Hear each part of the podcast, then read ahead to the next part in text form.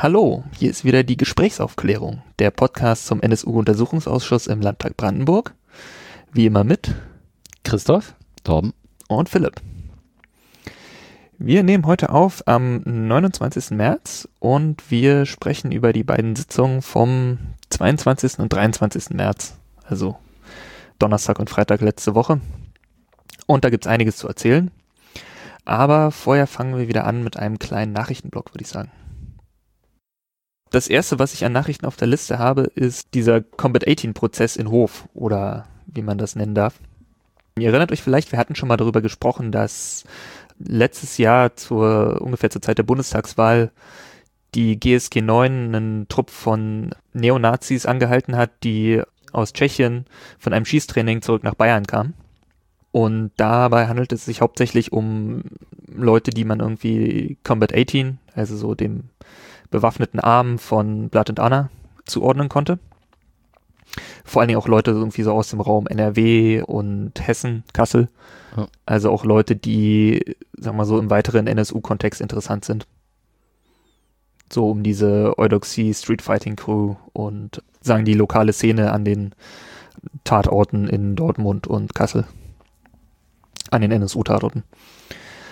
Ja, auf jeden Fall hat man damals bei dieser Durchsuchung der Fahrzeuge von den Leuten hat man äh, unter anderem Munition gefunden. Und wegen dieser Munition mussten sich jetzt zwei der damals festgesetzten äh, in Hof vor Gericht verantworten. Ähm, einer ist gar nicht erschienen, nachdem wird jetzt gefahndet.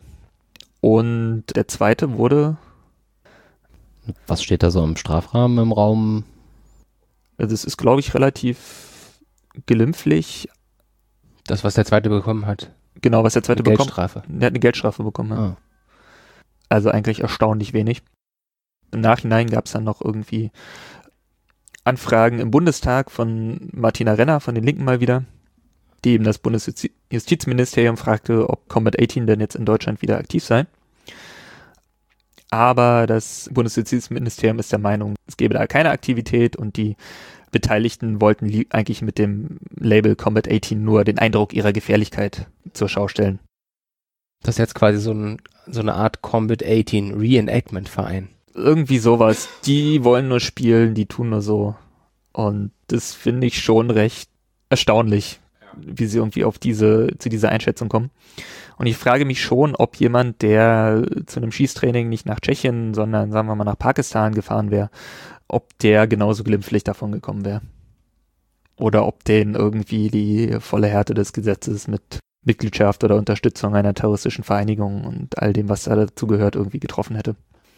Zu dieser Geschichte hätte ich dann noch eine Ergänzung, weil wir den zweiten Teil des Podcasts jetzt irgendwie eine äh, Woche nach Ostern aufnehmen. Äh, inzwischen ist auch der zweite Verdächtige verhaftet worden und muss jetzt demnächst sich da in Hof auch noch vor Gericht verantworten. Schauen wir mal, was dann dabei rauskommt. Ja, ja. Wisst ihr, nach wem nicht mehr gefahndet wird? Nach Mario Rönsch. Das ist aber schade. Ja, ja für, für ihn vor allen Dingen. Ja. Ähm, das ist derjenige, der, ich glaube, der kommt so aus dem Montagsmahnwachen-Umfeld. Ja, ich hatte ihn irgendwie das erste Mal mitbekommen mit dieser Anonymous Kollektivgeschichte. Genau, also großer Internet-Hetzer, Fake News-Verbreiter und nebenbei halt auch Verkäufer von diesen Migrantenschreckpistolen über das entsprechende Internetportal. Waren das scharfe Waffen? Das sind so eine Art nicht ganz Schreckschusspistolen. Also in Deutschland auf jeden Fall verboten. Die verschießen ziemlich große Plastikkugeln. Hm. In Ungarn aber eben legal zu erwerben. Und der hat dann sozusagen von Ungarn aus diese Waffen nach Deutschland verschickt. Die Kundendatenbank ist doch da aus dem komischen Shop rausgebloppelt, oder? Genau, irgendwie war der Shop dann doch nicht so sicher, wie, wie sie sich das vorgestellt hatten und da ist einiges geleakt. Unter anderem eben die Daten der Leute, die so eine Waffe empfangen haben. Soweit ich weiß, gab es da eine ganze Reihe von Durchsuchungen und da laufen so Prozesse. Ist halt vergleichsweise Kleinkram. Aber das steht ja auch in dem Artikel von, von Weiß, den wir dazu verlinken können. Nach und nach wird das halt irgendwie aufgearbeitet. Oh, bin ich mal gespannt. Ja, und jetzt hat man auf jeden Fall den Herrn Rönsch auch persönlich irgendwie in Budapest verhaftet und er wird jetzt wahrscheinlich demnächst irgendwie ausgeliefert. Ich glaube, in dem Artikel steht, dass es ihn jetzt eine Geldstrafe erwartet oder eine Gefängnisstrafe dachte ich mir auch so, hm, okay, so einer der größten Hetzer und Falschinformationsverbreiter dieses deutschsprachigen Internets, äh, den erwartet jetzt eine Geldstrafe. Abwarten. Sage ich da nur. Also wir werden das, glaube ich, nochmal wieder erwähnen, wenn da mal ein Urteil fällt. Irgendwann. Ja. Ähm, da hätte ich noch auf meiner Liste eine weitere Razzia im Umfeld der Gruppe Freital.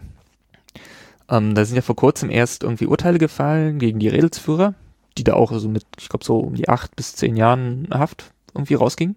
Und jetzt gab es gegen sozusagen weitere Leute, die die Gruppe Freital irgendwie unterstützt haben, gab es jetzt nochmal Razzien und da werden sicherlich auch noch irgendwie Verfahren folgen. Unter anderem einen NPD-Politiker hat es getroffen. Dann hätte ich noch zwei Dinge, die ein bisschen näher an den NSU-Komplex gehen. Und zwar gab es zum einen wohl in Passau einen seltsamen Vorfall, wo die Polizei versucht hat, eine Veranstaltung zum NSU-Komplex mit Robert Andreasch zu verhindern, indem sie sozusagen auf den Veranstaltungsort irgendwie Druck ausgeübt hat, dass da möglicherweise irgendwie ein Angriff von Neonazis bevorstünde. Kam diese Sache von der Polizei? Das kam von der Polizei. Sozusagen, dass es da eine Bedrohungslage gehe äh, und dass sie das irgendwie diese Veranstaltung lieber absagen sollten und äh, dass die Polizei sie auch irgendwie nicht dauerhaft schützen könnte. Veranstaltung hat stattgefunden, es sind weder Polizei noch Neonazis da irgendwie aufgetreten. Alles ein großes Fragezeichen, was das sollte. Interessant. Als letztes auf meiner Liste hätte ich dann noch die Aktenvernichtung im Bundesamt für Verfassungsschutz, die berühmte Operation Konfetti nach dem Auffliegen des NSU. Da ist nämlich mittlerweile der äh, Chefaktenvernichter. Genau, der Herr Lothar Lingen. Das Verfahren gegen ihn wurde jetzt von der Staatsanwaltschaft in Köln eingestellt gegen eine Geldauflage.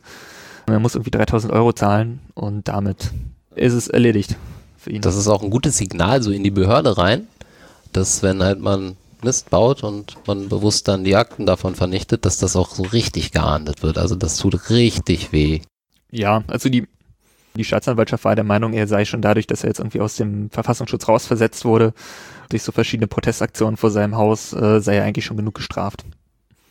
Ja, und dann habe ich noch eine Empfehlung, wo wir den Link noch mit reinstellen werden. Das ist ein Bericht über den Kiez Berlin-Neukölln. Kiez der Gewalt nennt sich der.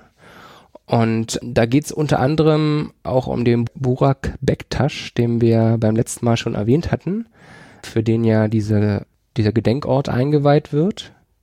Und da geht's so insbesondere um Nazi-Aktivitäten im Kiez Berlin-Neukölln und wie Anwohner, politische Aktivisten, Ausländer dort äh, bedroht werden, seit 25 Jahren ungefähr von einer gewaltbereiten Neonazi-Szene, wo Autos abgefackelt werden, wo Scheiben angeschmissen werden, wo Leute getötet werden wie Burak Bektasch und man bis heute nicht genau weiß, wer dahinter steckt. Und das ist ein sehr umfangreicher Artikel, der da auch nach Aufklärung fordert. Und ähm, das ist auch insofern interessant, weil auch Carsten Schipanski in Berlin-Neukölln quasi groß geworden ist und da bestimmt auch Berührungspunkte mit der Szene in der damaligen Zeit hatte. Ja, also er ist ja auch sogar verurteilt worden, weil er einen Kleinbus der Falken, also dieser sozialistischen Jugendorganisation, angezündet hat. Das muss da irgendwo in Neukölln passiert sein. Eine seiner Taten aus den frühen 90ern. Ja. Und da gab es im Prinzip relativ schnell, nachdem ähm, dieser Artikel rausgekommen ist, eine erste Aktion unserer neuen Bundesregierung. Und zwar ähm, gibt es das Aktionsbündnis Offenes Neukölln, was regelmäßig Veranstaltungen macht und gegen Gewalt gegen Rechts äh, mobilisiert. Und unsere Bundesregierung, die neue, unter Heimatminister Seehofer, hat dem offenen Neukölln nun erstmal Gelder für Veranstaltungen gestrichen. Weil die Kontakte zu Linksextremisten haben sollen. Also ist auf jeden Fall ein deutliches Signal irgendwie so an die Zivilgesellschaft, die Leute, die sich irgendwie gegen Nazis engagieren. Was unsere Bundesregierung von solcher Aktivität hält. Bleibt nur zu hoffen, dass sie sich da irgendwie nochmal eines Besseren besinnen. Ja, dann würde ich sagen, kommen wir mal zu den Sitzungen. Ich habe die ja nicht miterlebt, weil ich irgendwie krank zu Hause lag. Deshalb versuche ich euch ein paar Fragen zu stellen und dann müssten wir mal erklären, was da eigentlich alles passiert ist. Wer war denn der erste Zeuge? Ja, der erste Zeuge, der hängt so ein bisschen noch mit unserem Podcast vom letzten Mal zusammen. Das war nämlich der Staatsanwalt Joachim Sörries, ähm, mit 50 Jahren noch relativ jung in der Le Runde der Leute, die so befragt wird. Und ähm, der hat über die Entlassung Schipanskis zur Halbstrafe mitentschieden und da war seine Unterschrift mit unter dem dieser Stellungnahme der Staatsanwaltschaft. Genau. Und die Staatsanwaltschaft hatte das befürwortet, richtig? Die Entlassung zur Halbstrafe. Genau, die Staatsanwaltschaft hat die Entlassung zur Halbstrafe befürwortet, weil es da in der Vergangenheit wohl irgendwelche Informationen von Schipanski gab. Und es hinkt mit einem anderen Fall zusammen, den wir auch schon hatten, und zwar dem Dolgenbrot-Verfahren. Ah, okay.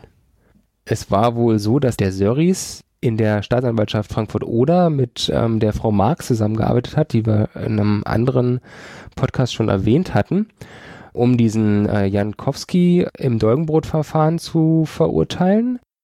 Genau, das war der Ver Hauptverdächtige. Genau, der dort angeklagt war, dieses noch nicht bezogene Flüchtlingsheim da angezündet zu haben. Es gab wohl Informationen, die von Schipanski an die Staatsanwaltschaft geleitet wurden, darüber, dass der der Täter sei. Genau, das haben wir ja von Frau Marx auch irgendwie schon gehört.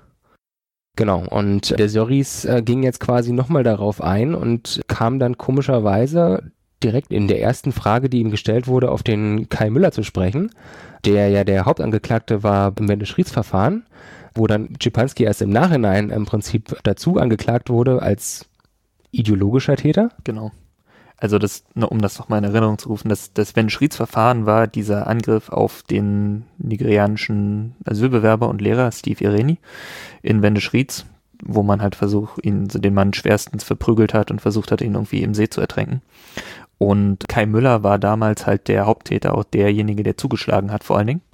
Genau. Und Schipanski war eben der, der sozusagen mit seinen Ku Klux Klan Rufen da rum, rundherum sprang und das sozusagen angefeuert hat. Genau. Ja. Und der Kai Müller hat wohl ähnliche Informationen gehabt wie, wie Schipanski und hat die auch an die Staatsanwaltschaft gegeben. Da gab es wohl irgendwie so einen Vorfall, wo der Jankowski damit geprahlt hätte, dass die in Dolgenbrot ja eine bessere Lösung gefunden haben als äh, im Fall Ireni, äh, weil sie dafür gesorgt haben, dass sie gar nicht erst herkommen, die Ausländer. Das war wohl eine Aussage, die der Jankowski gegenüber Kai Müller und Schipanski gemacht hat. Wohl so durch den Zaun wahrscheinlich, durch eine Anstalt, irgendwie sowas. Irgendwie sowas komisches, dubioses hieß es da als könnte man irgendwie von außen mit der Haftanstalt Kontakt aufnehmen. Also sehr komisch. Auf jeden Fall hatten die beide dieses Wissen und traten damit an die Staatsanwaltschaft ran, um den im Prinzip zu verraten. Und der ähm, Soris meinte auch, vermutlich sei deren Intention gewesen, dass die ja, sich da Hafterleichterung versprechen. Genau. Und das Dolgenbrotverfahren, das musste irgendwie zweimal aufgerollt werden. Und ich glaube, dadurch stand diese Staatsanwaltschaft halt auch unter einem gewissen Erfolgsdruck. Und von daher haben sie wohl diese Zusagen bekommen, oder wie muss man das verstehen? Also die Unterschrift unter dieser Stellungnahme von der Staatsanwaltschaft scheint das ja zu bestätigen. Also ähm, den scheinen sie Hoffnung gemacht zu haben, dass es da irgendwelche Möglichkeiten gibt, dass sie früher rauskommen. Und der Czepanski trat wohl irgendwann nochmal auf die Staatsanwaltschaft Frankfurt-Oder zu und meinte, na, wie schaut's denn jetzt aus mit der Halbstrafe? Ich würde gern hier aus dem Gefängnis raus. Wir hatten doch damals was besprochen mit Dolgenbrot. Genau. Ja. Und wenn ich, wenn ich das richtig erinnere, von der Frau Marx wurde sie dann halt irgendwie wegversetzt oder hat irgendwie eine, eine andere Aufgabe bekommen und dadurch hat der Herr Sörries quasi ihren Fall geerbt und war deshalb dann irgendwie dafür zuständig. Genau, er hat diese Stellungnahme zu schreiben. Er hat auch ähm, erzählt, dass er im Dolgenbrot-Verfahren gar nicht direkt mit Schipanski zu tun hatte, sondern erst irgendwie dann, als er das Schreiben irgendwie an Frau Marx geschrieben hat, na, wir hatten doch damals was wegen Dolgenbrot und wie sieht's denn aus mit zur Entlassung der Halbstrafe und er schrieb dann dem Schipanski zurück, ja, Frau Marx ist hier nicht mehr zuständig, äh, ich mache das jetzt. Hat er den, hat er den Schipanski dann auch persönlich angehört für diese Stellungnahme oder wie war das? Ja, das war auch ganz komisch, weil 99 äh, war Schipanski wohl schon Freigänger und der stand plötzlich irgendwie bei ihm vorm Büro. Ups. naja, das hat sich dann ja auch irgendwie aus der Akte dann anders nochmal ergeben. Ne? Also er hat das so gesagt, aber es gab da wohl irgendwie eine Terminabsprache. Also die waren schon verabredet. Okay, ja, aber trotzdem ähm, meinte er im späteren Verlauf, wo er, wo dann die Obleute noch gefragt haben, sei es denn üblich, dass irgendwelche Haftlinge, äh, Häftlinge bei ihnen äh, vorm Büro stehen oder im Büro vorstellig werden, ob sie dann nicht bald aus dem Knast raus können, dass das wohl äußerst unüblich war und es der einzige Fall ist, an den er sich erinnern kann, dass es jemals passiert ist. Und ähm, er schien anscheinend einen guten Eindruck bei ihm hinterlassen zu haben, so dass er diese Entlassung zur Halbstrafe da irgendwie auch beschieden hat. Müssen wir vielleicht nochmal ganz kurz, das ein bisschen zeitlich einordnen. Wir sind jetzt wieder so im Jahr 1999, oder? Genau. Oder mhm. in der letzten Folge hatten wir dann auch den Richter gehört, der den Schipanski dann halt klar gemacht hat, dass die Voraussetzungen nicht gegeben sind für eine Entlassung zur Halbstrafe. Und daraufhin hat er ja dann irgendwie kurze Zeit später irgendwie den Antrag für die zwei Drittel gestellt und das dann halt auch irgendwie bekommen, so dass er sozusagen Ende 99 wieder aus der Haft entlassen wurde. Nur um das mal alles so irgendwie einzusortieren. Hm, ich weiß nicht, ob ich euch da jetzt vorgreife. Ich habe so im Protokoll ein bisschen gelesen, was ich ganz spannend fand, war, wie die, wie der Verfassungsschutz sich zu dieser Idee von der Halbstrafe verhalten hat. Weil, so wie ich das verstanden habe, waren die nämlich von dieser Idee überhaupt nicht überzeugt.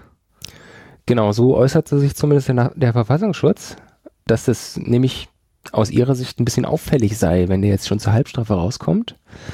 Und andererseits naja, kann er ja auch alles, was er so an Überwachungstätigkeiten für uns macht, von hier drinnen aus machen, weil er ist ja irgendwie Freigänger und darf sich ja äh, frei bewegen und kann hier in die Szene rein und muss dann halt nur gelegentlich mal in der Haft sein.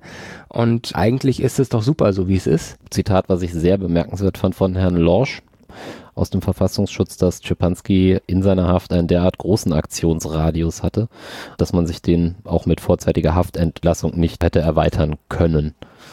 Und was ja auch natürlich angenehm ist, sein Co-Pilot, um den Zeugen zu zitieren, äh, war ja auch Chefredakteur der Zeitung in der Haftanstalt, ne, wenn ich das richtig aus der, mhm, ja. aus der Aussage mitbekommen habe.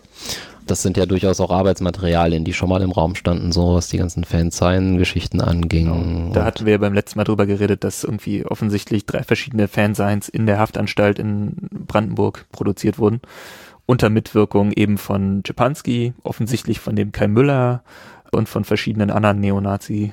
Ja. Auf jeden Fall hat der Müller schon erzählt, dass der Schipanski wohl auch Artikel schreiben will und also für die Häftlingszeitung. Für die Häftlingszeitung und der hatte da schon den Draht. Auf jeden Fall hatte da schon einen Fuß drin in der okay. Gefangenenzeitung und das ließ sich dann weiter ausbauen anscheinend. Ja. ja, haben wir sonst noch was zum Herrn Söris? Was mir so im Nachhinein ein bisschen durch den Kopf gegangen ist, ist einerseits, dass er ganz am Anfang so von seiner Karriere erzählt hat und er da irgendwie direkt so durchgestartet ist in Frankfurt oder und ganz schnell in die Abteilung Staatsschutz gekommen ist und äh, ganz schnell irgendwie in leite, leitende Position gekommen ist. Und ähm, dass ihm irgendwie keine Ahnung, mehrere hundert Fälle auf den Tisch geknallt wurden, die er dann abarbeiten musste und er das auch so schnell gemacht hat, dass er da irgendwie aufgefallen ist, positiv. Und die hatten ja da irgendwie keine, keine fähigen Leute, deswegen konnte er da irgendwie ganz schnell in hohe Position geraten. Und andererseits denke ich so über die äh, Geschichte mit Schipanski nach und wie er so davon überzeugt war, dass Schipanski sich von der Nazi-Szene gelöst hat, weil er ihm das einmal erzählt hat und er meinte dann halt auch, ja, wir, wir konnten das auch gar nicht genau nachprüfen, weil dafür haben wir die Zeit gar nicht.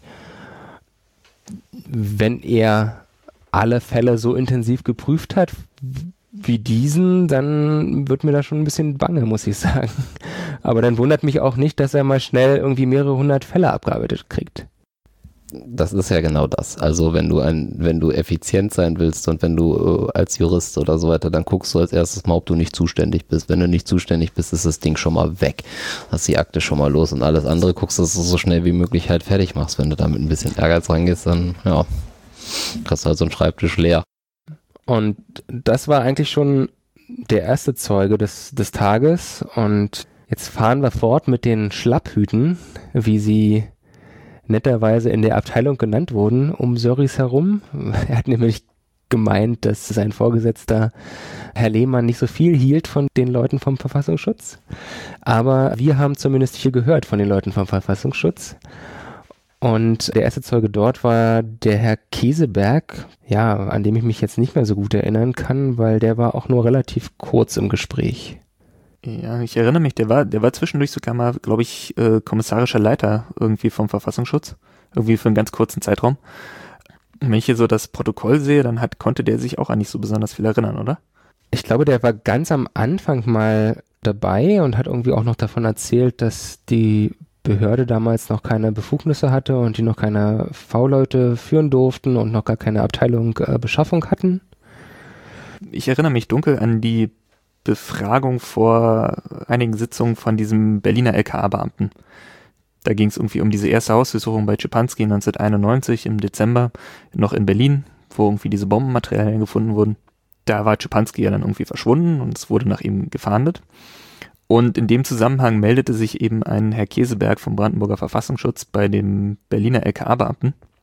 Okay. Und teilte irgendwie den mit, dass Schipanski sich da in Königs Wusterhausen befindet. Ja, das hatte ich jetzt gar nicht mehr so auf dem Schirm, aber richtig. Ich glaube, das haben sie ihn gefragt, ob er da irgendwie Sachen zu weiß. Das ging ja damals noch um das äh, KKK-Verfahren. Genau. Um die Frage nach der Gründung einer terroristischen Vereinigung bei Schipanski. Und da hat er nur gesagt, dass er sich irgendwie erinnern kann, äh, bei Spiegel TV im Fernsehen mal diese Kreuzverbrennung gesehen zu haben. Aber er kann sich nicht erinnern, jemals äh, mehr mit Schipanski zu tun gehabt zu haben. Hm. Dazu wurde mir dann auch einen nicht öffentlichen äh, Teil der Sitzung, also sie sind ja nochmal mit dem Herrn Käseberg in den Geheimschutzraum gegangen, einen Vorhalt aus Akten gemacht. Was dabei rumkommt, können wir, wenn wir viel Glück haben, im Abschlussbericht lesen. Ja. Ansonsten hatte der Herr Käseberg, hatte der noch irgendwas beizutragen?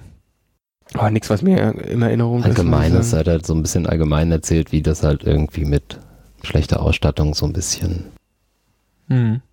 Die Situation sozusagen damals da auch war. Also was waren so, ob irgendwie erhebliche Sachen verdient wurden oder ausgegeben wurden. Da ging es dann so um Dinge wie, wenn da eine Fotokamera zum, weiß ich nicht, Antifas fotografieren oder sowas rausgegeben wurde, das wäre so, dass man hätte dann auch mit Quittung wieder zurückgegeben werden mhm. müssen mhm. und solche Dinge. Also so ein bisschen allgemeinere Sachen, aber jetzt nichts, wo ich denke, dass uns das später nochmal. Genau, ich, ich sehe hier im Protokoll die Frage, ob Piatto die erste Quelle Brandenburgs war. Das hat er auch nicht. In irgendeiner medialen Berichterstattung wurde das gesagt. Ich bin mir nicht sogar sicher, ob das sich Telepolis oder sowas gesehen hat, aber irgendwo habe ich es auf jeden Fall gelesen. Äh, das, das wurde verneint. Also das, ja. das war nicht, das konnte er nicht sagen. Also er konnte es nicht bestätigen, dass es die erste Quelle war. Ja. Genau, das mit der, mit der ersten Quelle, das kam, glaube ich, aus einer Sachverständigenanhörung ganz am Anfang vom Ausschuss. Da hatten wir, da haben wir in einer der ersten Folgen haben wir auch schon mal darüber gesprochen. Ja irgendwie der, der Sachverständige, der die Akten schon mal irgendwie ausgewertet hat. Hm. Und da wurde ja auch mit verschiedenen Zahlen hantiert, wie viele ja, äh, V-Leute und Informanten der Brandenburger Verfassungsschutz jetzt hatte. Und da wirkte es zumindest so, als wäre Schipanski die erste gewesen, aber vielleicht doch nicht. Ja, ansonsten wurde halt ein bisschen gefragt zu, wie der Verfassungsschutz an sich mit Selbstanbietern sozusagen mhm. umgeht. Das ist natürlich irgendwie jetzt nicht so nicht grundsätzlich sehr willkommen ist, dass Leute sozusagen selber vorbeikommen und sagen, ey, ich will V-Mann werden. Darüber ging es noch ein bisschen, aber auch da war jetzt nichts. Er meinte halt dann, dass sie ihn trotzdem genommen haben, weil er halt dann vielversprechend wirkte. Aber das alles natürlich erst nach Beschluss dieses Gesetzes, ähm, was sie dazu befähigt hat, Vormänner zu führen. Wann war das? Im Protokoll steht irgendwo 93. Dann wird das schon passen. Ja. Der war vorher beim Bundesamt oder was? Der war vorher im Bundesamt für Verfassungsschutz, Abteilung Linksextremismus. Ach, schön. Ja, dann würde ich sagen, war es das zum Herrn Käseberg. So, der nächste Zeuge auf meiner Liste ist dann der Herr Milbrat, auch wieder vom Verfassungsschutz. Genau. Herr Milbrat ist ein 74-jähriger Diplompsychologe und der hat, wenn ich das also richtig notiert habe, das äh, Referat Auswertung geleitet und war auch irgendwann mal zwischendurch, was war das, stellvertretender Leiter der Abteilung 5, irgendwie sowas. Genau. Okay, also schon ein hohes Tier im Brandenburger Verfassungsschutz. Und der hatte auch schon vom Bundestagsuntersuchungsausschuss ausgesagt. Das hatte ich mir auch mal im Voraus durchgelesen und ich hatte auch einen ganz an, anderen Eindruck von dem, mhm. als ich mir das durchgelesen hatte. Ich dachte mir, das sei so ein verhältnismäßig junger Typ, der da irgendwie redet wie geleckt. Und dann kam da halt so ein alter Herr in den Ausschuss der dann aber dann trotzdem geredet hat, wie äh, ein Profi. Also auch schon eine gewisse Übung im Auftritt vor solchen Gremien oder was? Absolut. Also er hat sehr bewusst gesprochen und sehr bedacht, hm. ohne dass es gestockt hat. Also es wirkte auch sehr souverän. Was ein bisschen öde war, war, dass er seinen Vortrag, den er vom Bundestag, also ein Eingangsstatement, was er vom Bundestag auch schon vorgetragen hat, auch hier nochmal vorgetragen hat Und dadurch, dass ich, ich das schon gelesen hatte, war das jetzt irgendwie eine, eine kleine Doppelung mit äh, leichten Anpassungen. Aber das können wir dann, ja. das können wir dann auch verlinken, oder? Das können wir verlinken. Sehr schön. Dann ist der Herr Milbrat ja gleich mit dieser komischen Neuinterpretation der Bums-SMS konfrontiert worden, oder? Ja, das war direkt, glaube ich, die Eingangsfrage, Okay, mit der die SPD eingestiegen ist. okay. Sollen wir nochmal erklären, was die Bums-SMS ist? Bitte. Also, das ist ja so einer der Knackpunkte im Ausschuss. Und zwar hat Carsten Schipanski stand im SMS-Kontakt mit Jan Werner, einem der direkten Unterstützer des Trios, das sich irgendwie in Chemnitz aufhielt. Und wir sind jetzt im Jahr 1998, im August. Und Jan Werner wird eben, weil nach dem Trio gesucht wird, wird seine Telekommunikation überwacht vom Thüringer LKA. Und das Thüringer LKA fängt unter anderem eine SMS an Schipanski ab, in der steht, was ist mit den Bums? Und zu dieser SMS gibt es eben die Interpretation, dass quasi Jan Werner sozusagen kodiert nach Waffen fragt. Ich weiß nicht, ob das jetzt eventuell noch richtig ist, aber von dieser Bums-SMS hat der Verfassungsschutz nur deshalb Informationen bekommen, weil das Handy von ihrer V-Person Carsten Schipanski angemeldet war auf das Innenministerium Brandenburgs und das den Thüringern verdächtig vorkam, weswegen die wiederum den brandenburgischen Verfassungsschutz über diese SMS informiert haben. Genau, da sind auch ein paar Sachen unklar. Also angeblich wurde eben an dem Tag, an dem diese SMS bei Schipanski einging, wurde sein Handy vom Verfassungsschutz ausgetauscht. Und er hätte diese SMS angeblich gar nicht gelesen. Und das Handy wurde auch nicht ausgewertet und dadurch hätte niemand diese SMS gelesen. Kurze Zeit später berichtet Schipanski dann halt über die drei in Sachsen versteckten Neonazis und dass es da Pläne gibt, dass die ins Ausland zu schaffen und dass die Überfälle begehen wollen und nach Waffen suchen. Aber sozusagen kurz davor geht halt diese mysteriöse SMS bei ihm ein. Ja, irgendwie hat sich sozusagen als gängige Interpretation etabliert, dass es dabei irgendwie um Waffen ging. Aber im Ausschuss präsentierte die SPD-Fraktion dann eine andere Interpretation, oder? Genau, also sie meinten, sie hätten sich dieses Abhörprotokoll durchgelesen, was irgendwie 400 Seiten äh, stark ist. Und äh, klar, da ist, da ist sicherlich alles Mögliche drin äh, an, an Kommunikation mit allen möglichen Leuten, weil das ist ja das Ab Abhörprotokoll von Jan Werner. Mhm. Äh, aber da war eben auch die Kommunikation mit Carsten Schipanski und unter anderem auch diese Bums-SMS mit drin. Und die haben sich dann das nochmal genau angeguckt, was denn da alles mit Schipanski ausgetauscht wurde. Und sie meinten, sie hätten nichts gefunden, was auf eine Kommunikation über Waffen hindeutet. Und dann haben sie noch die SMS, die direkt vor dieser SMS mit dem Bums liefen, nochmal vorgelesen oder paraphrasiert. Und da war, glaube ich, eine SMS, was ist jetzt mit den CDs? Du hast es mir versprochen. Eine SMS, was ist mit den Onkels? Und eine dritte SMS, was ist mit dem Bums? Hm, Das heißt, sie haben, Werner und Schipanski haben hauptsächlich über das Musikgeschäft sich ausgetauscht. Das war so die Aussage, dass hauptsächlich Kontext Musik war. Genau. Das war die Aussage der SPD und dann haben sie irgendwie ein bisschen recherchiert und haben gesagt, ach ja, das ist gar nicht mal so unrealistisch, weil es gab auch eine Band namens Bums und haben dann mal eine CD hochgehalten und dem Herrn Milbrandt gezeigt und fragten ihn, was er von dieser Theorie hält, dass das da vielleicht einfach nur um CDs geht. Und er fand es erstmal ein bisschen abwegig und nicht so realistisch. Diese Band war auch vom Verfassungsschutz Brandenburg im äh, Verfassungsschutzbericht, ich glaube 2011, erwähnt worden. Ja, ja, ich habe mir das ja dann irgendwie auch angeguckt, irgendwie diese Pressemitteilung und irgendwie mal kurz nach dieser Band geguckt und irgendwie ein bisschen was gehört. Vielleicht können wir mal ein Sample einspielen. ähm, und muss sagen, mir kam das am Anfang erstmal reichlich abstrus vor, weil also es gibt es ist irgendwie so eine Fußball-Punk-Band aus Dortmund. aus der Gegend Dortmund. Ruhrgebiet, ja. Also die Band kommt eigentlich aus der linken Ecke, hieß es.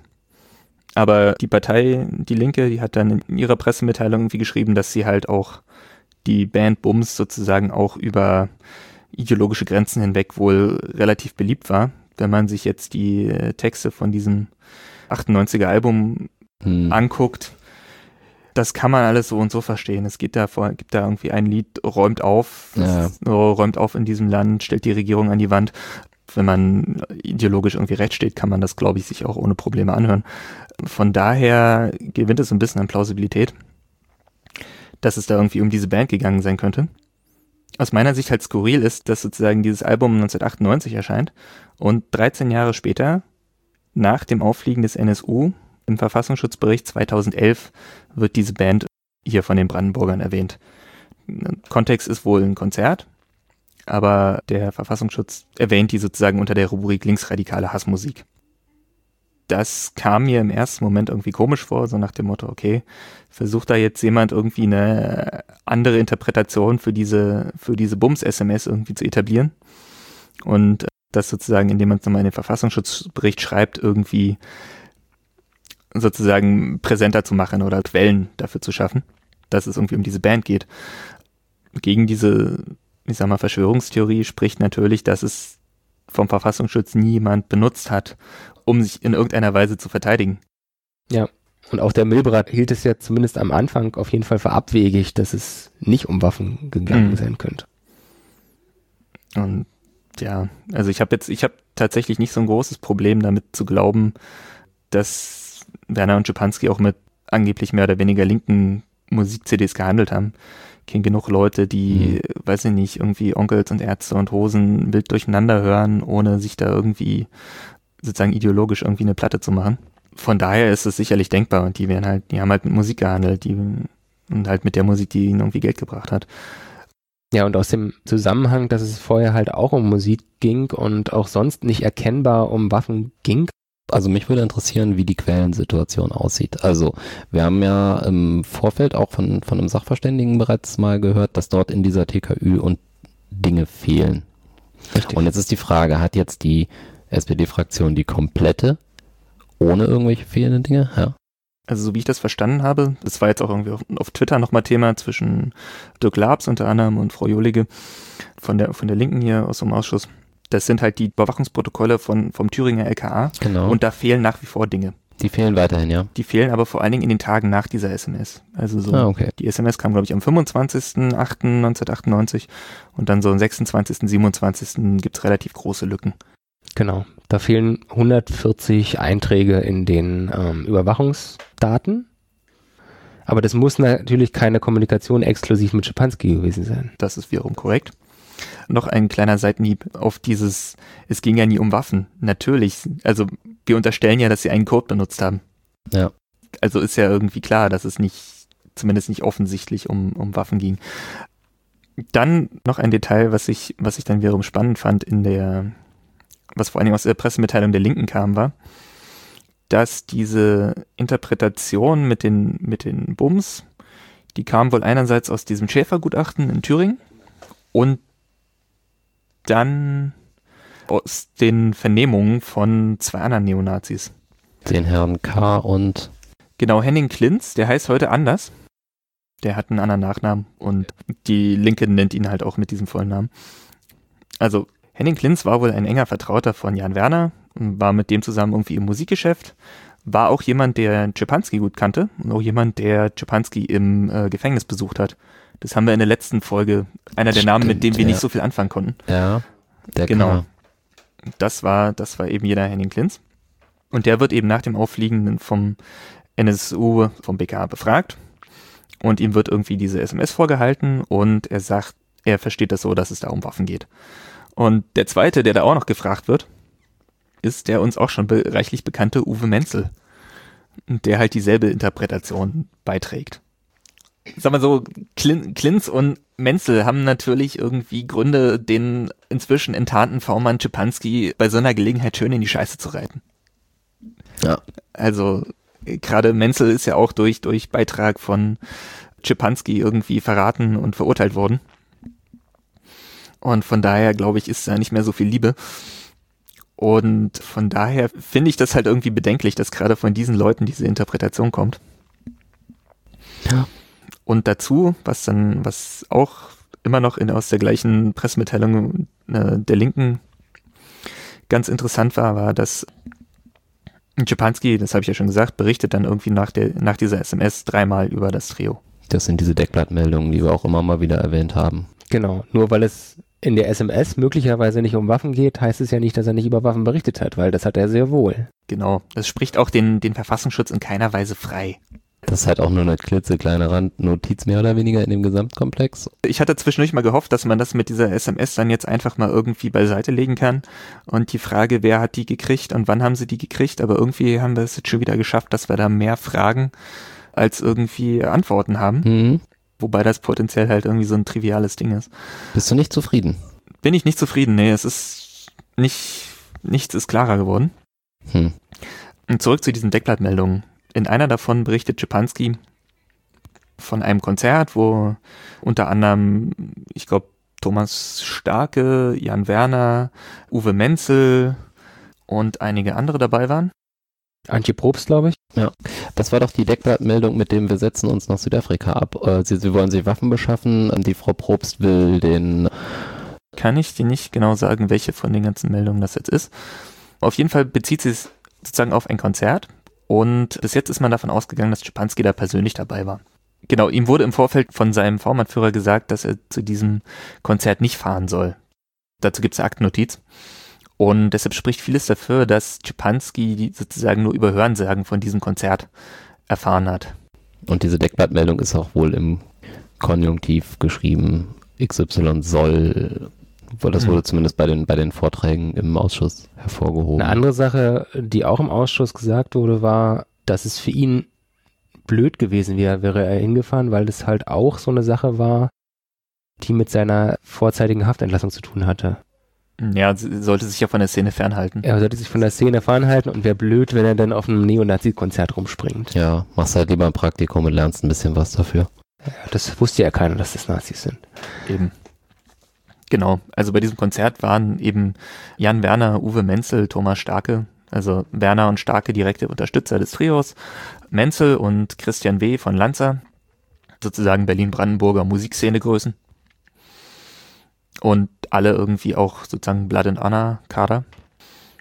So ein bisschen lenkt das halt den, den Verdacht, dass die, dass sozusagen eher diese Brandenburger Szene diejenigen waren, die da eine Waffe geliefert haben könnten. Und nicht Schipanski selber. Das ist zumindest die Interpretation, die die Linke da jetzt irgendwie, Ja, Pressemitteilung verlinken wir auf jeden Fall. genau. Auf jeden Fall stärkt es auch den Verdacht, dass die Informationen, die Czepanski geliefert hat, dort über diese Person als Dritte zum Verfassungsschutz kamen. Hm. Und damit hast du halt eben auch Potsdam oder Brandenburg mit drin in dem Unterstützer und äh, der Quatsch. Ja, doch schon. Ja, Also es gibt da ja noch eine, was jetzt hier wiederum nicht drin steht, aber es gibt ja da noch eine recht enge Beziehung nach Berlin zu diesem Tattoo-Laden Utgard. Das ist wohl, also so zumindest im Zeitraum 98 bis 2000 laufen ja verschiedene Waffengeschäfte, die unter anderem eben sozusagen all, eigentlich alle diese Leute betreffen, die hier, die hier schon erwähnt wurden. Czepanski, der das irgendwie mit vermittelt teilweise, der am Ende, kurz vor seiner Enttarnung 2000 auch irgendwie eine Waffe bei sich aufbewahrt. deswegen hat der Verfassungsschutz ihn ja auch rausgeworfen. Genau.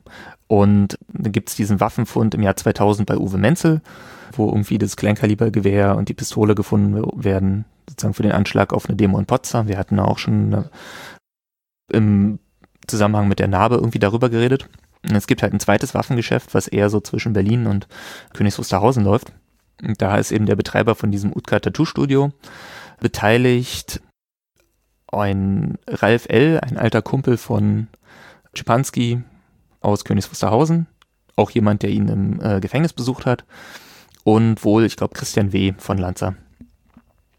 Die, da geht es auch um so ein Gewehr, was irgendwie verkauft wird. Das müsste dann wohl das sein, was Schipanski dann auch mal in seinem Laden aufbewahrt hat.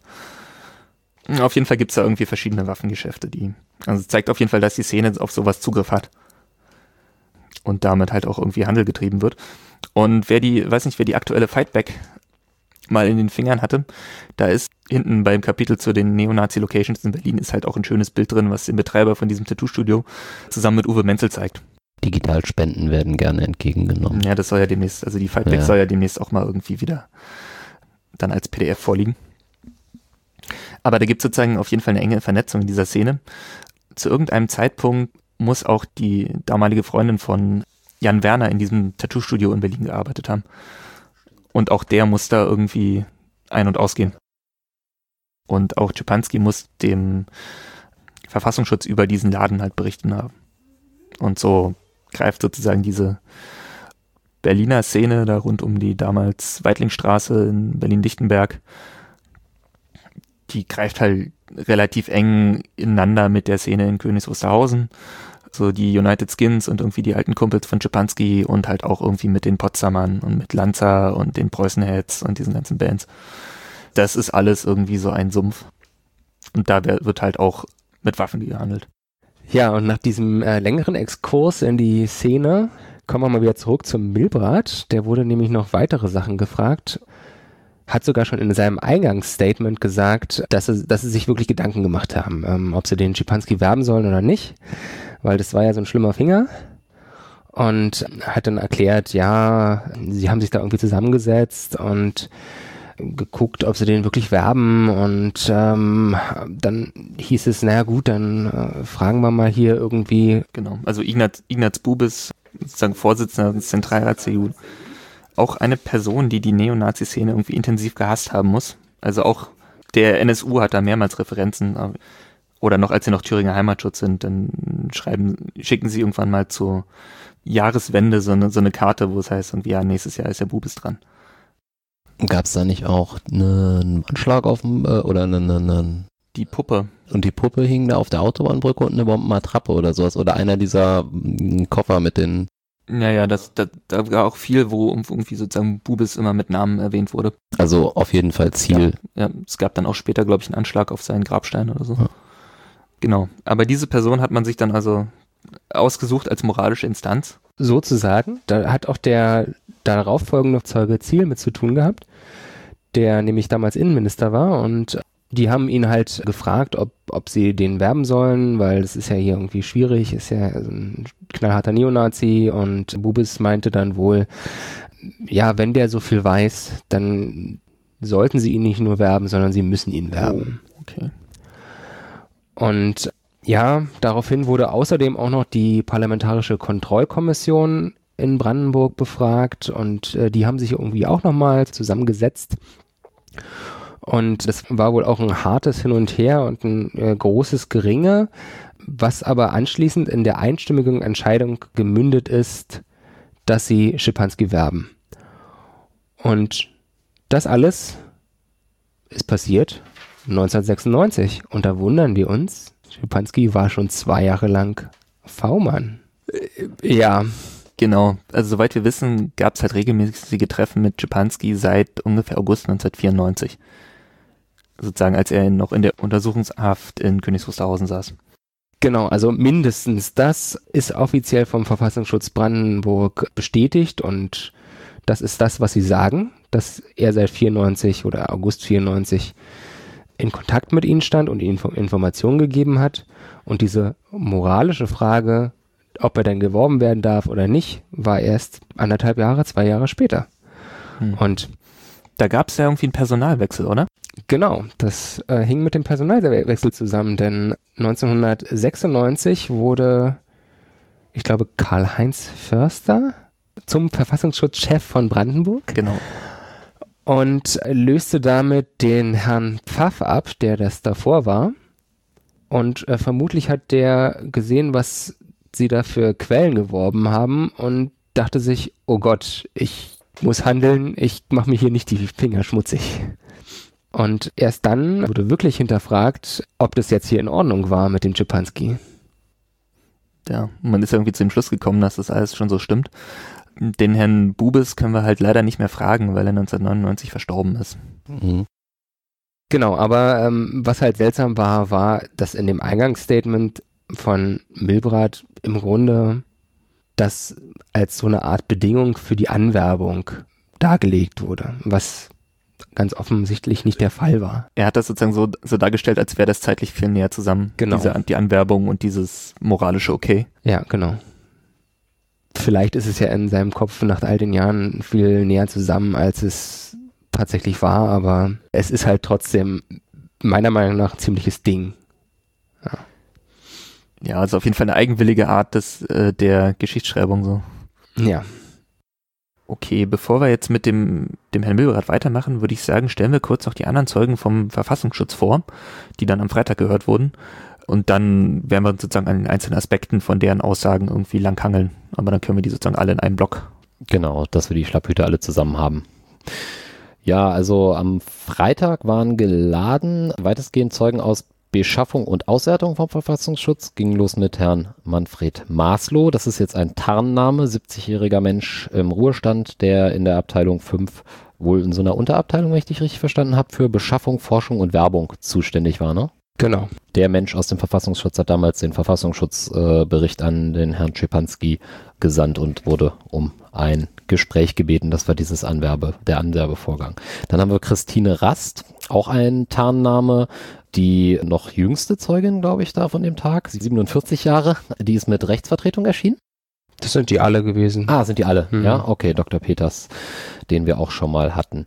Ausbildung 94 im Innenministerium und war dann äh, bis 96 in der Beschaffung beim Verfassungsschutz zuständig. Ansonsten haben wir dann als nächsten noch Herrn Ackrat, ebenfalls aus dem Verfassungsschutz Brandenburg, mit der Auswertung allerdings befasst. Auch der Tarnname, auch das wurde über Audioübertragung nur gehört, ne? Genau, das war ja nochmal was Besonderes, dass wir jetzt das erste Mal ähm, quasi Zeugen, die eigentlich nicht gesehen werden durften und von denen wir keine echten Namen können, aber dass wir da was mitbekommen haben, dass wir einfach das Audio gehört haben. Genau, das war bei diesen drei Zeugen der Fall. Und der vierte Zeuge kam dann ganz normal, auch wieder aus dem Bereich Beschaffung, sogar Referatsleiter vom Bereich Beschaffung, der Herr Lorsch, 57 Jahre alt, Jurist, hat in Bochum sein Examen gemacht und Anwalt gemacht und ist dann irgendwann nach Brandenburg gekommen, diverse Positionen im Innenministerium, dann 1998 von Herrn Lieber zum Verfassungsschutz geholt worden und war da dann zwei Jahre bei der Beschaffung sozusagen, beim Beschaffungsreferat zuständig. Genau, und den Milberat von der Auswertung, den hatten wir jetzt schon ein bisschen besprochen, aber. Aber thematisch deckt sich das halt. Genau, thematisch gibt es jetzt einige Sachen, die einfach all diese Zeugen befragt wurden. Und deswegen kann man das mal so als großen Block betrachten. Ihr habt gerade gesprochen von den Abteilungen Beschaffung und Auswertung und vom Bereich Werbung und Forschung. Vielleicht erklärt ihr einfach nochmal irgendwie, wie diese drei Bereiche irgendwie zusammenhängen und wer da eigentlich wen steuert beim Verfassungsschutz. Ja, also wenn ich das richtig verstanden habe, ist dieses Forschung und Anwerbung heißt es also, es ist so ein Unterbereich der Beschaffung. Und dafür war halt der, der Maslow zuständig, der mit dem Schipanski so den Kontakt aufgenommen hat. Also das ist halt so die Truppe, die guckt, okay, wo gibt's denn hier interessante Kandidaten für uns, ähm, die wir mal ansprechen sollten. Eignen die sich als Tippgeber oder Vorpersonen und da halt schon mal die Vorrecherche Genau, die da schon mal recherchieren und einen ersten Kontakt aufnehmen. Und die Beschaffung ist dann die Abteilung, die den Kontakt hält zu Leuten, die dann geführt werden vom Verfassungsschutz. Und die sind dafür zuständig, mit denen Kontakt zu halten, mit denen zu reden, denen Hinweise zu geben, wo sie dann mal genau einen Blick drauf werfen sollten und die Informationen wieder aufzunehmen, die die V-Leute zurückspielen. Genau, und die kriegen ihre Anweisungen im Grunde, zumindest hat das, ich glaube, das war auch Herr Ackrat relativ häufig gesagt gehabt, nee, es war offensichtlich nicht Herr Ackrat, sondern Herr Lorsch. Diesen Satz, der da öfter fiel, dass die Auswertung die Beschaffung steuert. Also die Auswerter geben sozusagen den Beschaffern die Hinweise. Die Beschaffung hat halt so inhaltlich alles von sich gewiesen, quasi, weil die Aufgabe der Auswertung ist, die Informationen, die die Beschaffung dann abschöpft von den V-Personen, zu benutzen, um daraus irgendwie Schlüsse zu ziehen. Sie bewerten das, und sie geben der Beschaffung wieder Aufträge, macht mal das und das, fragt den mal das und das. Und so wie es sich anhörte, gibt es da halt so eine klare Trennung und der eine soll halt eigentlich auch nichts inhaltlich bewerten und soll halt auch keine Kommandos geben in dem Sinne, sondern das wird halt von einem Trupp gemacht, der mit der eigentlichen V-Person nicht direkt zu tun hat, sondern die im Hintergrund sitzen und sich die Akten angucken und sich die Vermerke angucken und die auswerten. Genau, das heißt, im Grunde steuert die Auswertung das alles und formuliert dann wieder die, die Fragen oder so, die dann irgendwie der V-Person gestellt werden durch die Beschaffung. Richtig, genau. Ja, dann fangen wir doch vielleicht einfach an bei der, bei der Werbung. Der Herr Maslow hat sich ja irgendwie, glaube ich, dreimal mit, mit Schipanski getroffen, oder im Gefängnis? Genau, das ist, was er gesagt hat. Also er hat halt irgendwie diesen, diesen Brief bekommen von, von Schapanski, der sich bei ihnen gemeldet hat und da irgendwelche Informationen angefragt hat. Ich weiß gar nicht mehr welche, die er beim Verfassungsschutz Brandenburg angefragt Hm, hat. Bericht wollte er haben. Verfassungsschutzbericht, genau. Verfassungsschutzbericht. Okay. Genau, er hat halt irgendwie diesen Bericht angefordert und meinte, können wir nicht mal sprechen.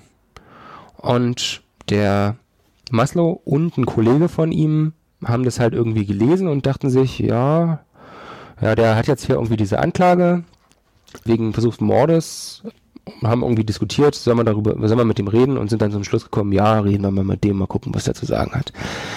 War das schon Görlitz, der zweite? Oder? Nee, der zweite war ein Kollege von Maslow aus der Forschung und Anwerbung. Ah, okay. Und die sind dann immer zu zweit zu diesen drei Terminen hin in die JVA Königs Wusterhausen, wo ähm, Schipanski damals in Untersuchung- Untersuchungshaft war, weil das Urteil war ja noch nicht gefällt, dass er wegen versuchten Mordes äh, tatsächlich auch verurteilt wird. Und so wie er es geschildert hat, wusste er auch gar nichts über den Hintergrund. Also er wusste nicht, warum er angeklagt war und was das überhaupt für ein Typ war, sondern dachte, okay, treffen wir den einfach mal, mal gucken, was der sagt. Hm, Im Protokoll stand ja auch, die haben ja auch am Anfang gar nicht mal die Anklageschrift gehabt. Die hatten ja irgendwie nur diesen Haftbefehl oder so. Genau. Ja. Also sie hatten den Haftbefehl wegen versuchten Mordes. Ja, gut, kann da am Ende dabei rauskommen, ja, nee, war eine falsch, falsche Verdächtigung oder sowas und hm, ist dann nicht so gewesen, aber gut. Ja, die hatten auf jeden Fall nicht, nicht, nicht wirklich viel, um sich auf diese Person vorzubereiten. Genau, er hat, er wurde auch gefragt, wie er sich darauf vorbereitet hat. Und er meinte auch, nee, da haben sie sich gar nicht groß vorbereitet, sind einfach hingefahren und haben den, haben den getroffen. Und hat dann erzählt, wie, wie er ihn halt empfunden hat. Und seine Empfindung war eine ganz andere als die, die wir jetzt schon von anderen Leuten gehört haben, weil, weil er, hat, er hat geschildert, dass der ja eher wie so ein armes Würstchen wirkte, der jetzt hier irgendwie im Gefängnis hocken muss und da halt irgendwie gar kein, keine Lust drauf hat und versucht sich da irgendwie rauszuwinden. Und ist ihm jetzt auch nicht sonderlich intelligent vorgekommen, sondern eher halt wie so ein, ja, Typ halt, der im Gefängnis sitzt. Also aus dem Protokoll nehme ich in dem ersten Gespräch ging es also erstmal so, um abzuchecken, was er überhaupt an Informationen liefern könne und was so die Probleme waren, dass er irgendwie enttäuscht von der Szene sei und halt irgendwie anbot, Namen zu liefern. Und das war wohl der Grund, dass sie sich dann noch weiterhin mit dem getroffen haben, nicht wahr? Genau, der hat sehr viel angeboten.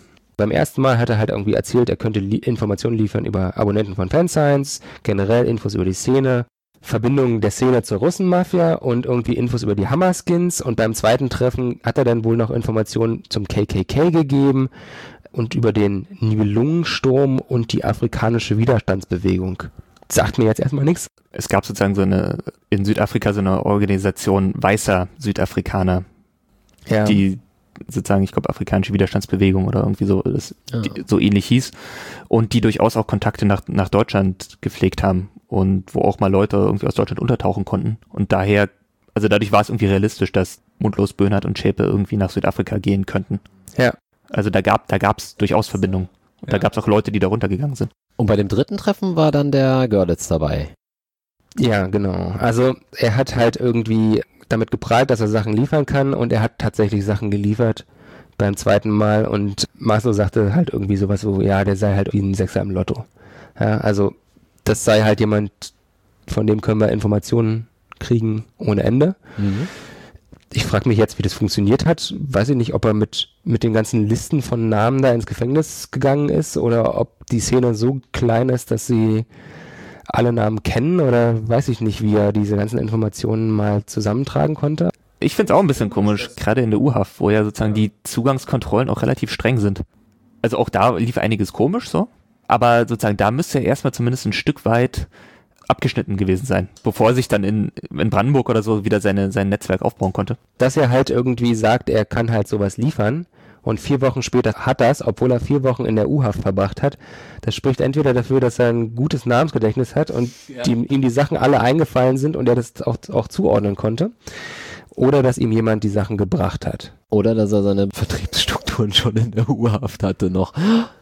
Was, was ja auch wieder irgendwie verdächtig ist, so, ja, warum kriegt er die Sachen? Ja, wo, wo kriegt er die her? Ist da vielleicht doch schon irgendwie ein Kontakt zu anderen Behörden da? Genau. Diese drei Treffen waren halt irgendwie in vier Wochen Abständen und beim dritten Treffen, nachdem dieser Sechser im Lotto äh, Vermutung da war, ist dann der Borchardt, wo wir jetzt vermuten, dass das der ähm, Herr Görlitz, Rainer Görlitz war, schon als V-Personenführer.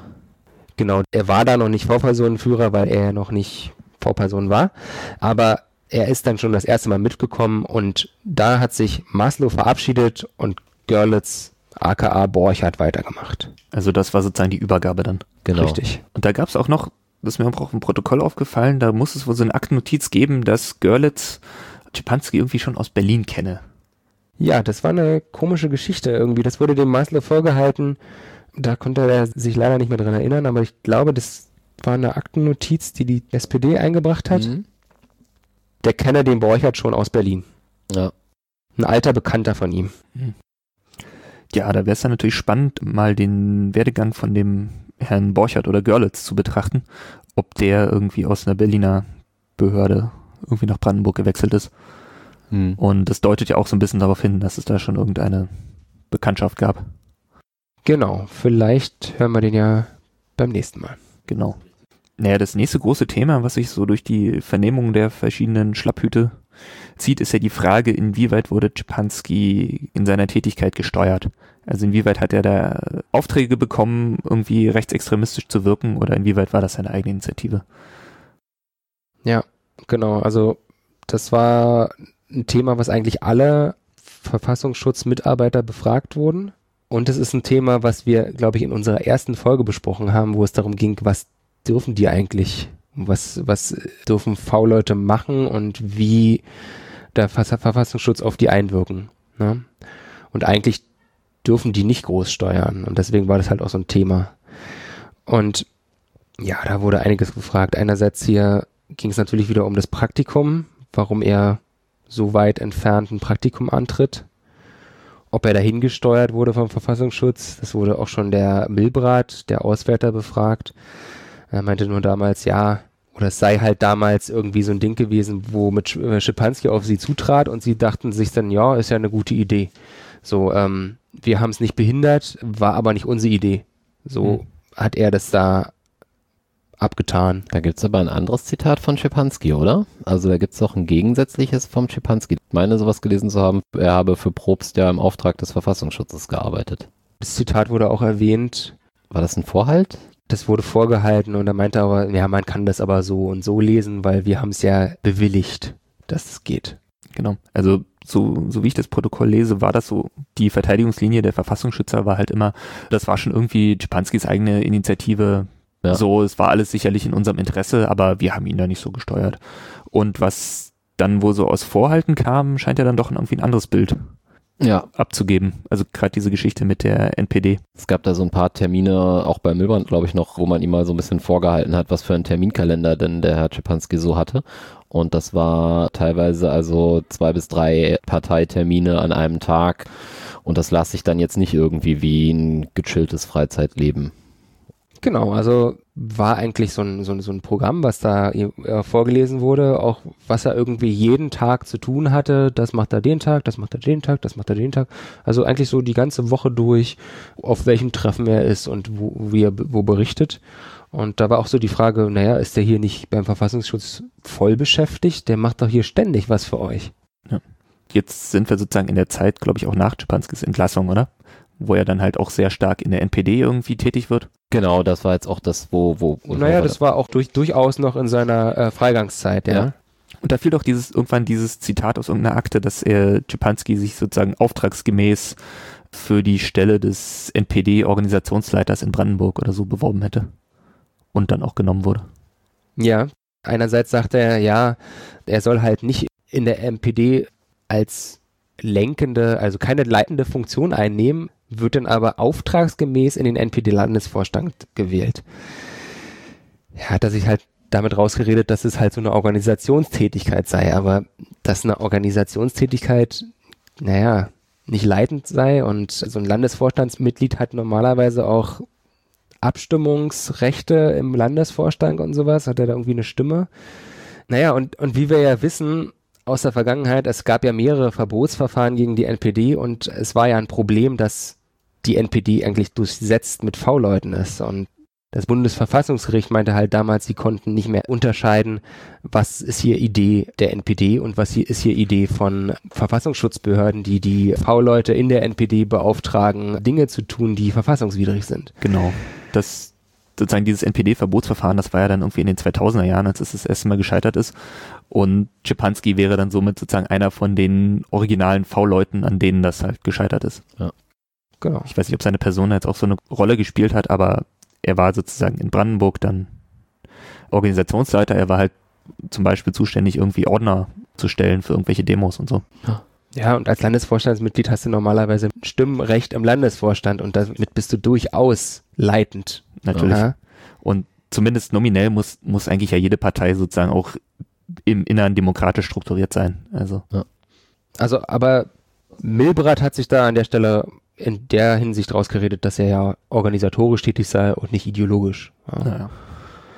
Genau. Es gab aber auch noch ein anderes Zitat. Ich glaube, das war dann später bei Lorsch, wo dem vorgehalten wurde zum Thema, wo Czepanski Borchert geschrieben hat, du, ich bin jetzt hier bei dem Treffen so und so und da gibt's interessante Personen der und der.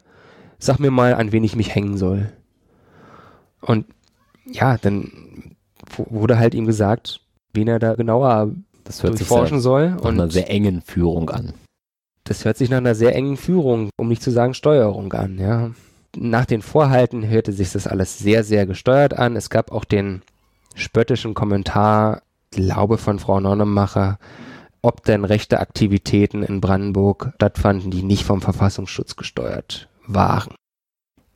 Ja, dann habe ich hier noch so ein paar Sachen rausgesucht gehabt, die irgendwie so, by the way, an Angenehmlichkeiten für Herrn Czepanski irgendwie so rumgesprungen sind. Da, da wurde einmal irgendwie eine, eine, eine Gebäudehaftpflicht für irgendein Geschäft für ihn wohl bezahlt von Seiten des Verfassungsschutzes. Also ist jetzt mehr oder weniger die Entlohnungsseite der Führung.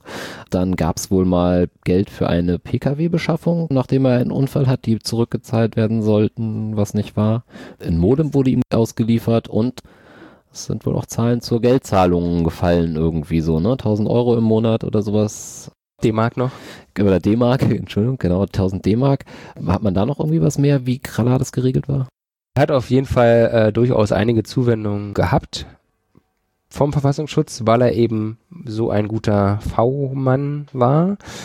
Und vom Telefon und von dem Computer in der Haft haben wir ja in der Vergangenheit schon gesprochen. Gut, wo, wobei der Computer, weiß ich nicht, inwiefern der Verfassungsschutz damit zu tun hatte.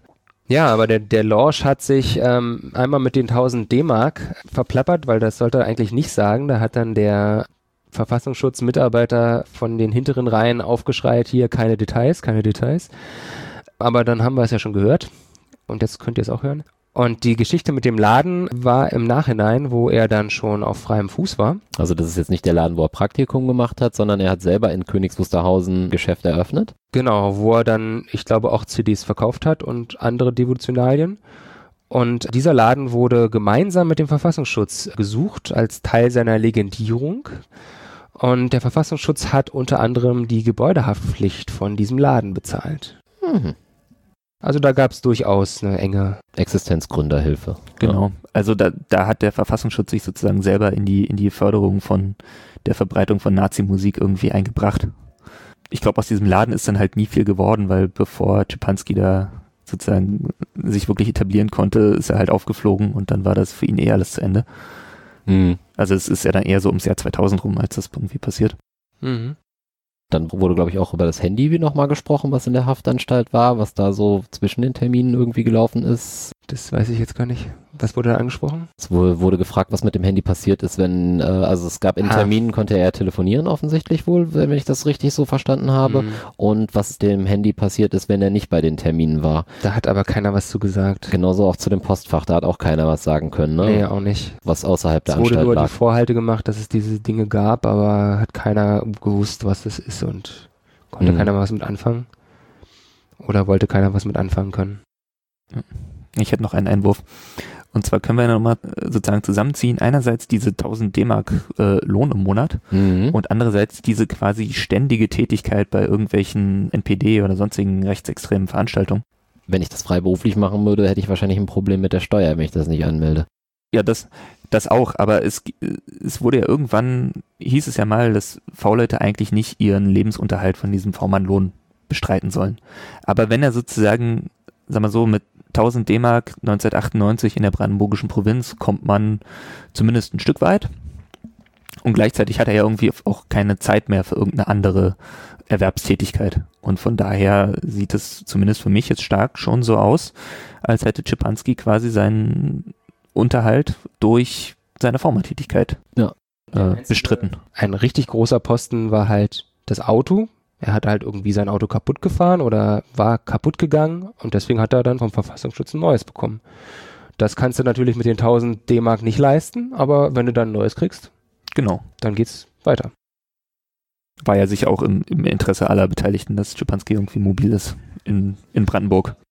Eine andere Geschichte, die noch gefallen ist, war im Zusammenhang mit dem anderen Praktikum, mit dem anderen Laden. Ja. Dem Sonnentanzladen. Genau, da sind wir jetzt wieder in der Haft, äh, das Praktikum aus der Haft in Oberfrohna. ja, da wurde der Milbrat auch zu befragt.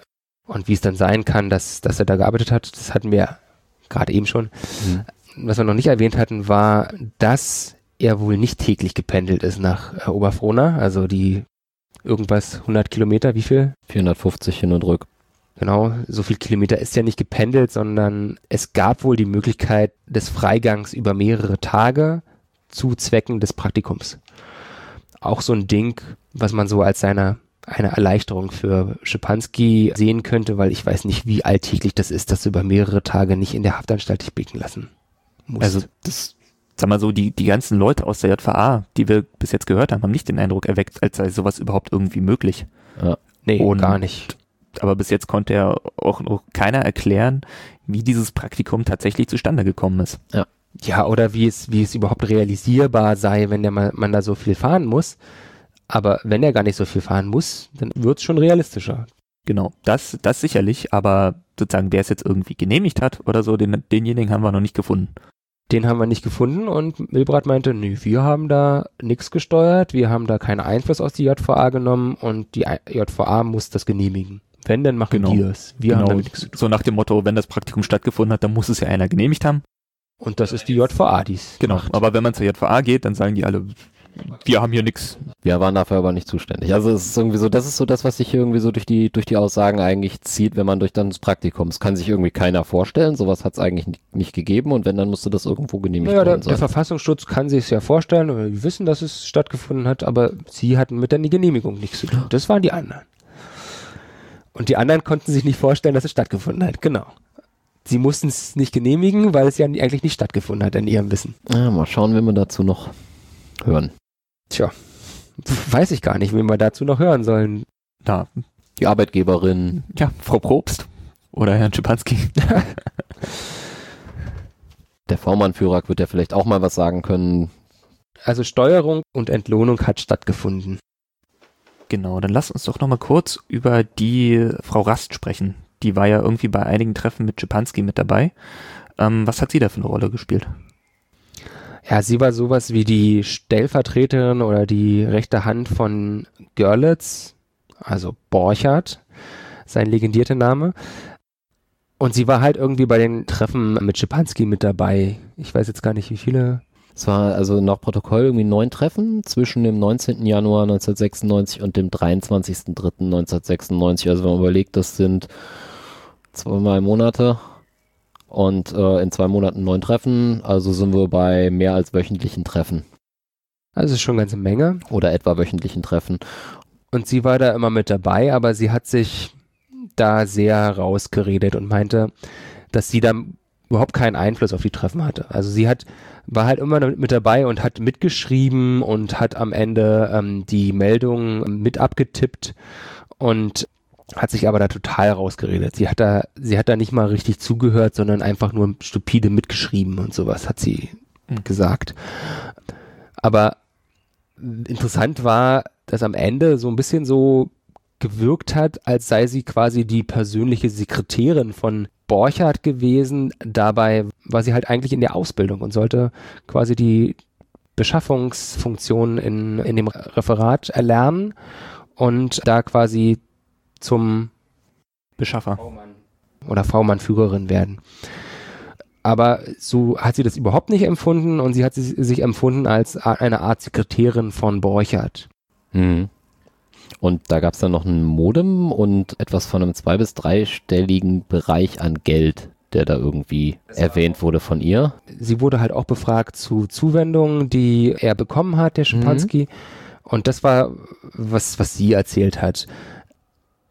So zwei- bis dreistellige Beträge so an Auslagen und sowas. Ähm, aber da war die, waren die 1000 D-Mark noch nicht, nicht erwähnt. Hm. Was aber ganz interessant ist, ist das mit, mit dem Modem, wenn man das mal in Kombination zu der Geschichte in der Haftanstalt sieht, weil ihre Treffen waren ja 1996, da war er ja noch im Gefängnis. Und wir hatten in der Vergangenheit mal erwähnt, ich weiß gar nicht mehr, welche Folge das war, dass die JVA versucht hat, die Häftlinge irgendwie aus dem Internet rauszuhalten ja, wenn sie da Computer benutzen. Und er hat halt irgendwie ein Modem bekommen, während er in der Haftanstalt sitzt. Was soll er damit gemacht haben, wenn er es nicht in die Haftanstalt mitgenommen hat und den irgendwie an den Computer angeschlossen hat? Also anscheinend hat er. Also spricht halt wieder dafür, dass der, dass der Verfassungsschutz da die Bemühungen der JVA, irgendwie ihre Häftlinge halbwegs unter Kontrolle zu halten, eher unterlaufen hat. Das spricht dafür, weil zu Hause hätte er das Modem wohl kaum verwenden können, wenn er nicht nach Hause darf. Ja. Ja. Und 96 war wahrscheinlich auch noch nicht seine Freigangszeit, ne? Ich hoffe allerdings, dass sie auch keine Amtsleitung auf der Zelle hatten.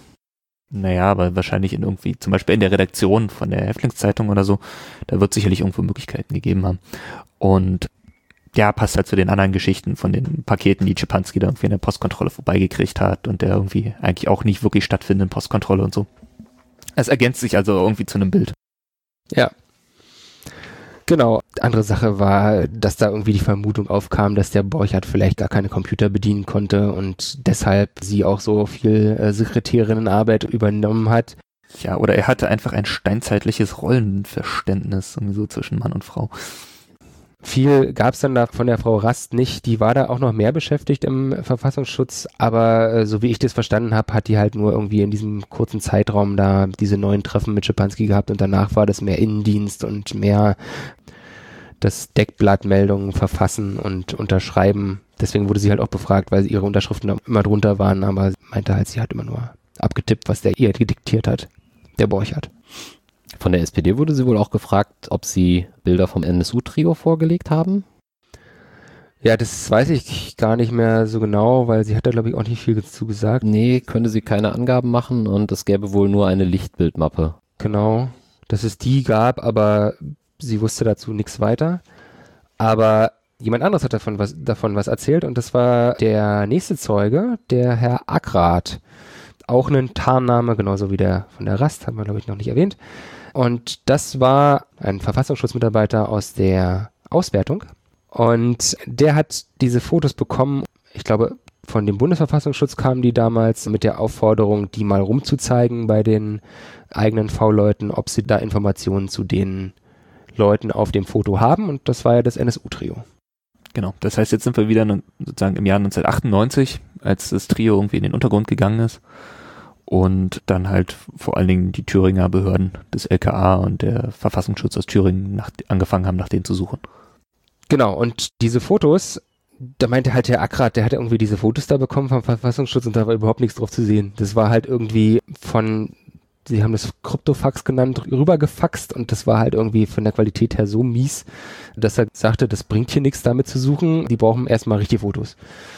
Der hat dann wohl nochmal irgendwie später bessere Fotos angefordert und die auch bekommen. Und der Borchert wurde dann auch beauftragt von der Auswertung in Person Akrat, diese Fotos Schipanski zu zeigen und ihn zu diesen Personen zu befragen. Genau. Ich weiß jetzt gar nicht, ob jetzt in dem Zuge schon Informationen geliefert wurden oder ob das erst später war. Zum Trio. Hm, zum Trio? Ja, soweit ich weiß, war das ja erst im September 98. Oder August. Also August, September, nach die, also zeitlich nachdem diese, diese ominöse Bums-SMS irgendwie ankam, gibt's halt irgendwie drei Deckblattmeldungen von Czepanski über das Trio. Das hatten wir ja vorhin irgendwie, glaube ich, auch schon mal erwähnt. Und ähm, wann kamen diese Fotos? Zeitlich? Das kann ich dir nicht sagen. Okay. Es könnte auch schon früher gewesen sein. Also weil die, die haben, die Fahndung lief ja schon irgendwie seit Januar oder so. Die sind ja Januar 1998 verschwunden. Okay. Auf jeden Fall gab es eine unterschiedliche Auffassung zwischen Herrn Ackrat und Herrn Milbrat, was die Interpretation überhaupt dieses gesamten Vorgangs angeht. Ne? Also er hat ja irgendwie wohl laut Protokoll irgendwas erzählt, dass er da nicht von Bombenbastlern, sondern von rechtsextremistischen Terroristen oder potenziellen rechtsextremistischen Terroristen gesprochen hat. Ja, der Ackrat hat da ziemlich auf die Pauke gehauen, als er irgendwie im Gespräch war und er meinte halt auch, ja, er hat in denen sofort irgendwie Terroristen gesehen und hat er auch nicht hinterm Berg gehalten mit seiner, seiner Meinung und hat so, als er mitbekommen hat, dass sie in den Untergrund gegangen sind, nach Waffen suchen, Raubüberfälle planen und sich möglicherweise nach Südafrika absetzen wollen, hat er in seinen Auswertungen, die er durchgeführt hat, aus den Berichten, die er eben vom, von der Beschaffung erhalten hat, gefordert, dass die Polizei informiert werden soll und dass da entsprechend äh, nach denen im Raum Chemnitz gesucht werden soll, um die zu kriegen, weil die sind gefährlich, das sind potenzielle Terroristen. Und da gab es halt diesen Zwist mit Milbrat, weil diese Auswertung oder diesen, diesen Vermerk in seiner Meldung, wahrscheinlich in der, in der Deckblatt-Meldung, die wurde vom Milbrat rausgestrichen. Er meinte, er hatte extreme Probleme mit dem Milbrat und er hat nicht wirklich mit ihm zusammenarbeiten können, aber müssen. Und er hat auch manchmal den Umweg gesucht, um direkt mit Förster zu reden über Themen und Dinge also zu dem kommunizieren. Verfassungsschutzleiter sozusagen, Abteilungsleiter eine Etage höher sozusagen als der Der Milbrat. Leiter des gesamten Verfassungsschutzes, Milbrat war ja der Leiter der Auswertung und Akrat war einer der Auswärter. Und deswegen ist er manchmal an seinem direkten Vorgesetzten vorbeigegangen und hat das Gespräch mit dem Förster gesucht, weil die sich irgendwie nicht verstanden haben und weil es eben auch zu diesem Fall kam, dass er seine Sachen da rausgestrichen hat. Und da ist halt die Frage, warum wurde es rausgestrichen? Weil das ist halt so ein Ding, ja, was vielleicht dazu geführt hätte, dass da mehr Nachdruck bei der Suche nach dem Trio stattgefunden hätte, bevor überhaupt sie ähm, von den Morden her tätig wurden. Genau. Naja, die sozusagen die wahrscheinlichste Begründung dafür, dass es rausgestrichen wurde, ist halt Quellenschutz. Dass sozusagen der Verfassungsschutz nicht in Kauf nehmen wollte, seine Quelle Czepanski irgendwie eventuell zu verbrennen für die Festnahme von diesen drei Leuten. Genau, also das ist plausibel. Der Akrat meinte halt auch, ja, das ist aber so dringend, da kann die Quelle verbrennen. Also in, im Zweifel ist es halt so. Das ja? sagt er aber auch jetzt heute, ne? Das Also, sagt er heute und er war halt auch sehr aufgebracht in seiner Art und Weise zu reden hm. und sehr bestimmt auch. Also hat sich da sehr empört gezeigt. Das sagt er natürlich heute. Wie wie es wirklich damals war, kann man jetzt natürlich schlecht nachvollziehen und ob er die Wahrheit sagt, kann man auch schlecht nachvollziehen. Und was, was irgendwie auch für den Milbrat spricht, dass er ihn da, oder dass er das zwar vielleicht rausgesprochen hat, war, dass es durchaus schon Observationen in dem Umfeld gab. Also es gab halt vom LKA Thüringen irgendwie eine Observationsmaßnahme äh, im Umfeld Chemnitz, wo Leute wie der Jan Wernertz, glaube ich, überwacht wurden. Daher auch die SMS. Aber das sind halt alles zeitliche Begrenzungen, wenn man dann nichts rausfindet, was irgendwie stichhaltig ist, dann werden halt diese Maßnahmen wieder aufgehoben, weil die haben halt irgendwie eine, eine Frist, wie lange die durchgeführt werden sollen. Und dadurch, dass, dass das LKA wahrscheinlich nichts wusste davon, dass sie sich Waffen beschaffen wollen und Banküberfälle begehen wollen und absetzen wollen, ist halt diese Dringlichkeit da nie kommuniziert worden, so wie ich das verstehe. Hm. Also das hat der Akra kommuniziert, dass er diese Dringlichkeit gesehen hat und durch das Drausstreichen vom Milbrat ist die da anscheinend nicht angekommen. Eine andere Geschichte ist noch die Vorgehensweise. Eigentlich ist die Vorgehensweise so, die Beschaffung liefert die Information, zum Beispiel jetzt in diesem Fall, sie liefert die Information, die wollen sich Waffen beschaffen. Die Auswertung bewertet das und sagt, wir müssen jetzt hier auf die Polizei zutreten und denen sagen, unsere Quelle so und so hat Informationen, dass sich da Leute Waffen beschaffen wollen. Und dann müssen sie von der Auswertung nochmal zur, zur Beschaffung gehen und die Beschaffung muss sagen, okay, wir stimmen zu, dass diese Information weitergegeben wird an die Polizei.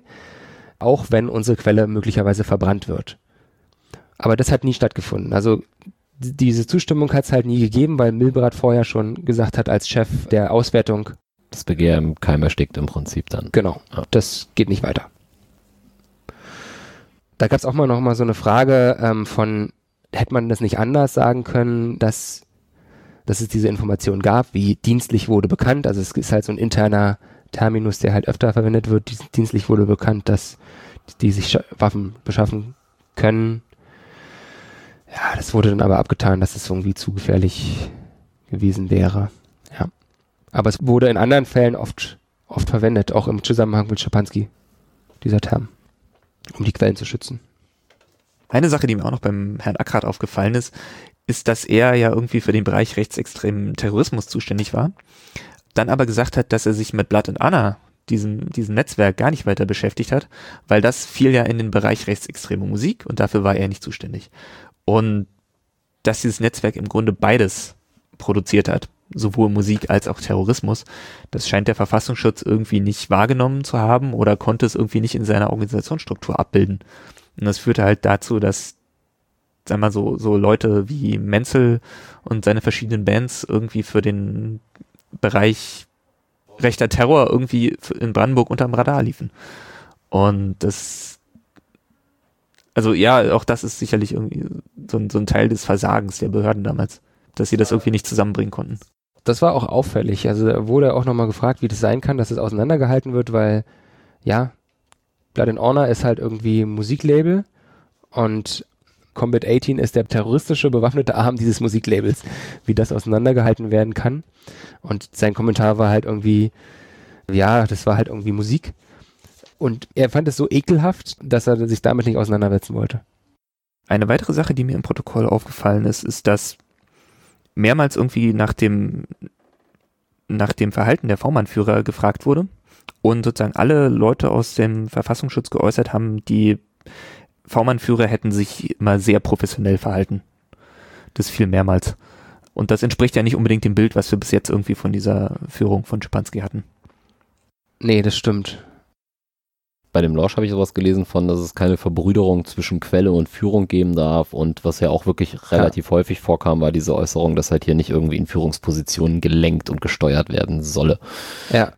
Über diese Führungsposition-Geschichte haben wir ja schon mal geredet. Aber das waren, waren zwei Sachen, die dem letzten Zeugen besonders wichtig waren. Dem, dem Lorsch, der mal der Leiter der Beschaffung war und zum Teil auch V-Personenführer von Schipanski. Genau, in seiner Zeit hat er sich zehn, zehn bis zwölf Mal wohl mit Schipanski getroffen. In der Zeit, wir sind jetzt hier Juni bis August 99, da muss wohl der Herr Görlitz krank gewesen sein und da hat Herr Losch den Herrn Schipanski geführt.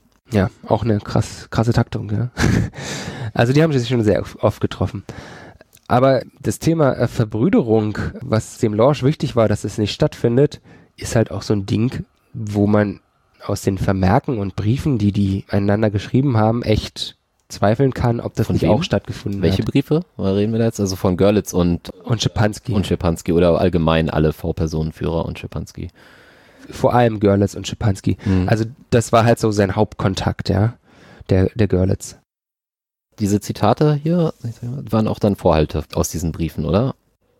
Ja, es gab halt durchaus einige Indizien, dass da schon irgendwie eine sehr nahes Verhältnis stattfand, obwohl das dem Lorsch halt irgendwie wichtig war, dass es nicht stattfinden sollte. Von wem hatten wir denn damals die Aussage, ähm, wer da wen geführt hat, ist noch fraglich. Weil die im Kontrast steht zu dem Bild, was ich, also der Professionalität des Görlitz stehen zwei Sachen entgegen. Seine öffentlichen Auftritte, die Aussage eines Zeugen, den ich jetzt gerade nicht zuordnen kann, den wir schon mal hatten, wer hier wen führt, ist fraglich. Genau, das war der Herr Kliesing. Ah, okay. Also der hat halt auch davon berichtet, dass der Borchardt aka Görlitz scheinbar nicht professionell und distanziert. Und dann haben wir ja noch im Hinterkopf, dass potenziell ein Kennverhältnis aus Berliner Zeiten Genau. Nee, aber es wurde, es wurde ja irgendwie auch vorgehalten, dass die sich, also Czepanski und Borchert sich irgendwie geduzt haben und dass Czepanski dem Borchert irgendwie Briefe schreibt und die endet mit irgendwie, also mit 88, also mit sozusagen so neonazistischen Großformeln. Ja. Auf jeden Fall spricht es für eine fehlende Distanz.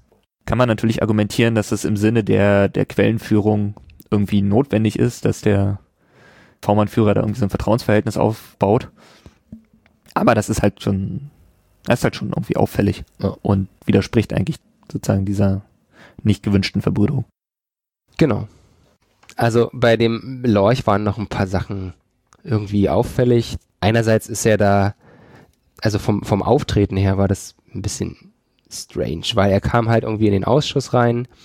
Er war der einzige Zeuge am Freitag, der nicht geheim verhört wurde. Er kam mit seinem, mit auch mit der anwaltlichen Vertretung rein. Das ist der gleiche? Es war, glaube ich, auch der gleiche wie bei den, allen anderen.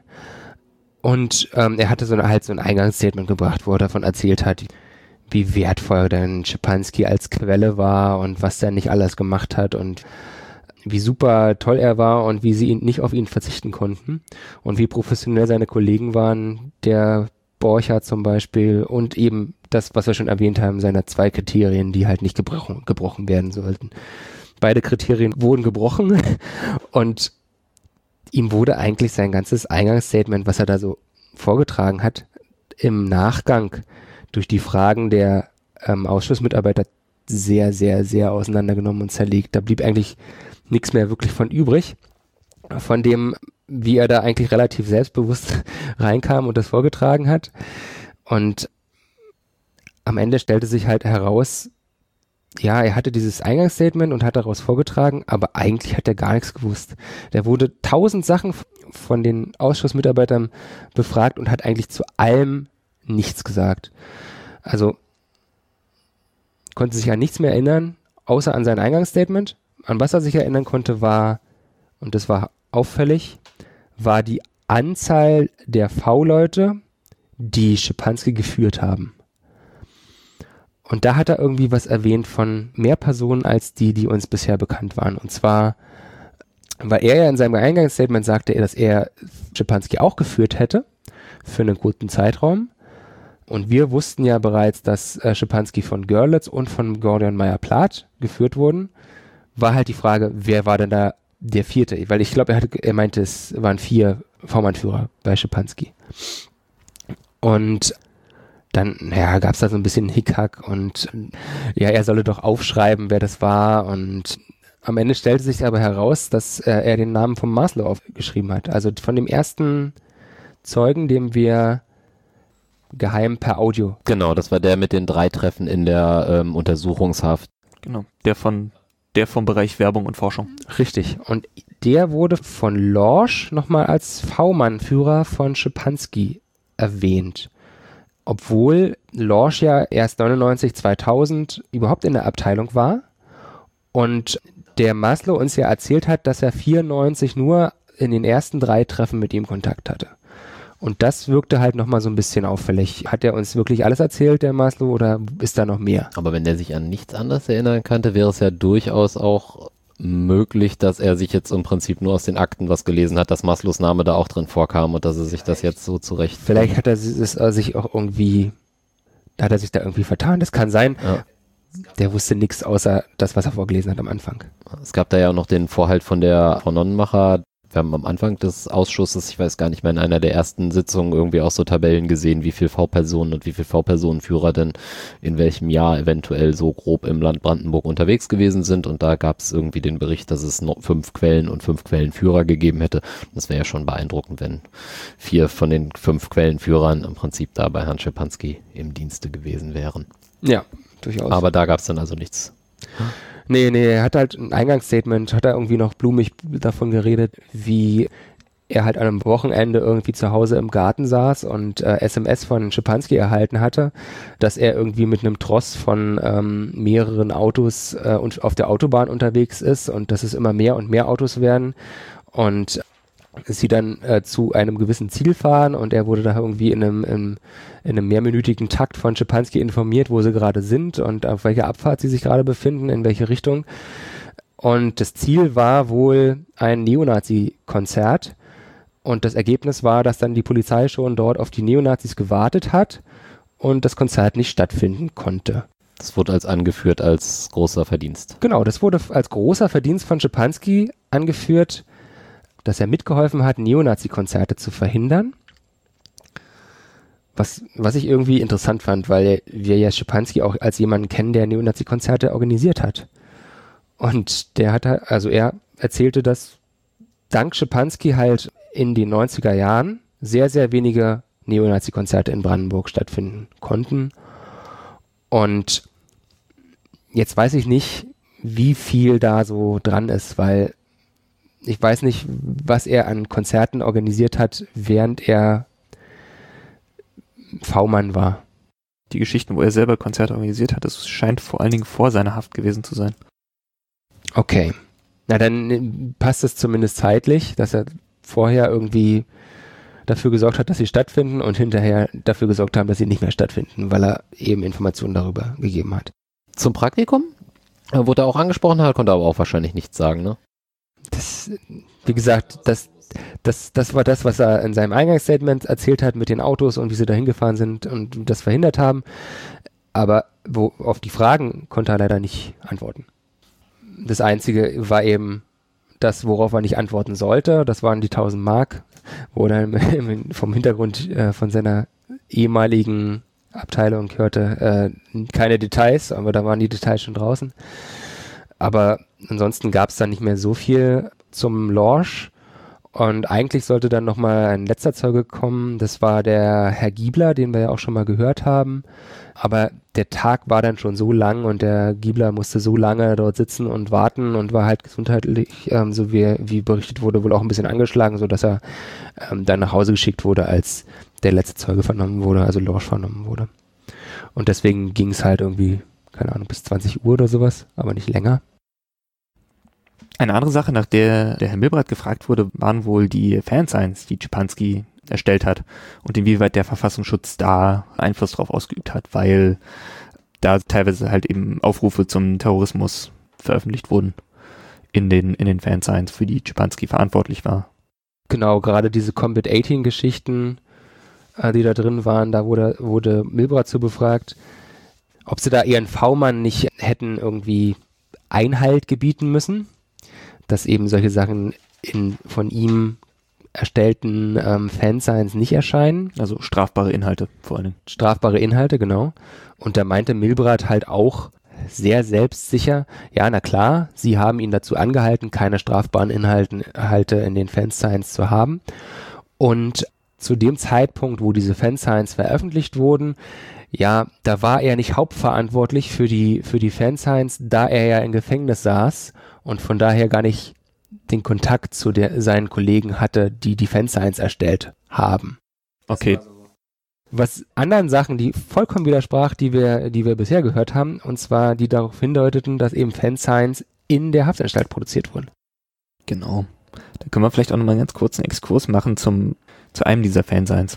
Und zwar zum Weißen Wolf. Das ist ja auch sozusagen das, das Fansein, in dem später mal ein Gruß an den NSU erschien und auch das Fansein, was gerade wieder irgendwie Erwähnung fand, weil auch der mutmaßliche Attentäter vom Wehrhahn-Anschlag irgendwie Kontakt hatte mit Leuten, die an diesem Fansein beteiligt waren. Und es war wohl so, dass, dass der Weiße Wolf von Schipanski und Leuten aus seinem Umfeld gegründet wurde und halt zuerst wohl in der JVA Brandenburg erstellt wurde und sozusagen die Macher dieses Heftes halt sehr starke Bezüge hatten zu Blatt und Anna, sowohl in Brandenburg als auch in Sachsen. Und damit halt sozusagen direkt ins unmittelbare Unterstützerumfeld vom NSU. Also auch so zu Leuten wie Thomas Starke.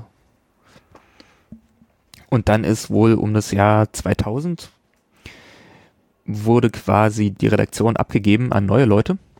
Und dann wanderte das irgendwie nach Mecklenburg-Vorpommern, unter anderem zu David Peterreit. Das war auch derjenige, bei dem später irgendwie dieser NSU-Spenderbrief gefunden wurde.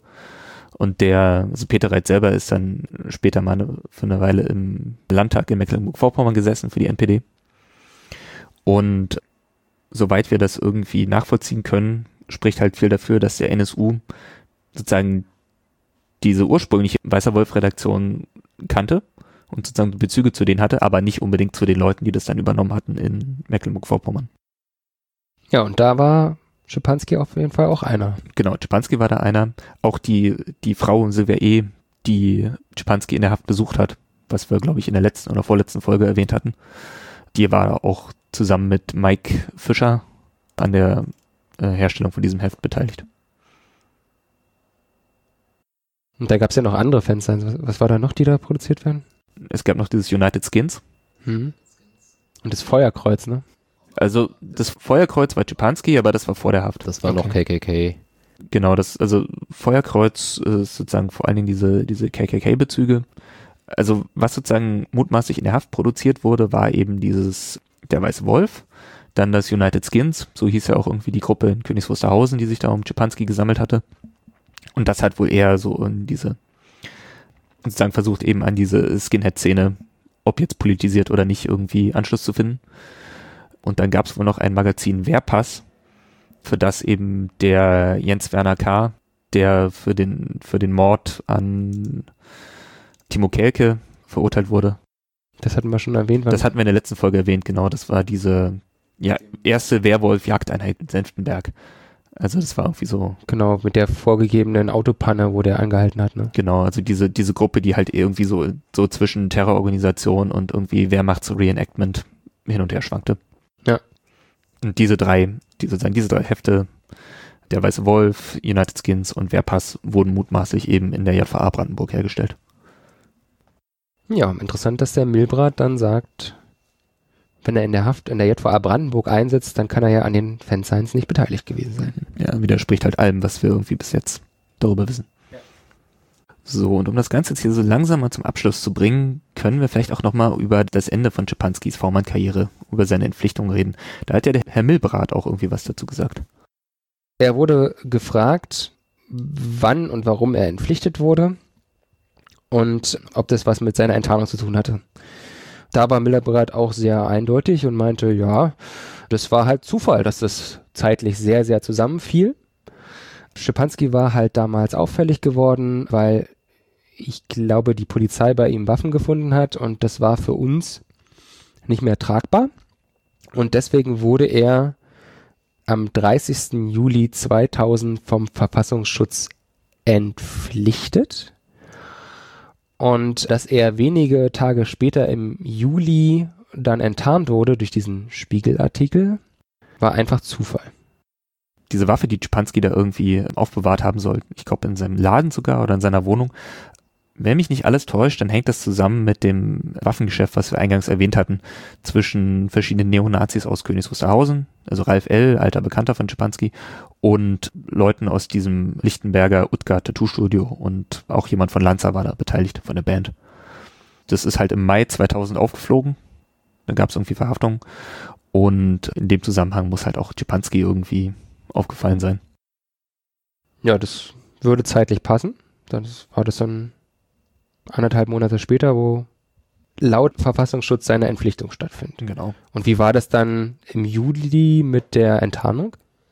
Also es muss ja sozusagen parallel zu der, zu dieser Entpflichtung muss ja halt auch irgendjemand anders noch Bauchschmerzen bekommen haben und muss dann halt irgendwie mit dem Spiegel geredet haben. Äh, Was dann halt dazu führte, dass am 10. Juli dieser Artikel Führer der Meute erschien, der Czepanski praktisch enttarnt hat. Also er hat ihn nicht mit Namen genannt, aber sozusagen von den Details musste jedem klar sein, wer da gemeint war. Und kurioserweise wurde halt auch am Vortag, am 9.7., wurden eben auch bei Uwe Menzel verschiedene Waffen beschlagnahmt.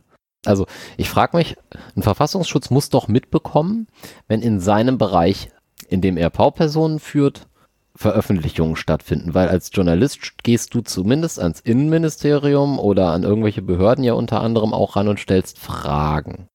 Na klar, den, also den, ich weiß nicht, wie lange die Recherche da gedauert haben, aber den wird sozusagen, Und der Artikel ist nicht klein, das ist ja jetzt nicht irgendwie ein Nee, nee, den- Zweizeiler beim Spiegel, ne? den wird dann schon irgendwie klar geworden sein, dass es mit Czepanski jetzt hier irgendwie bald ein Ende hat.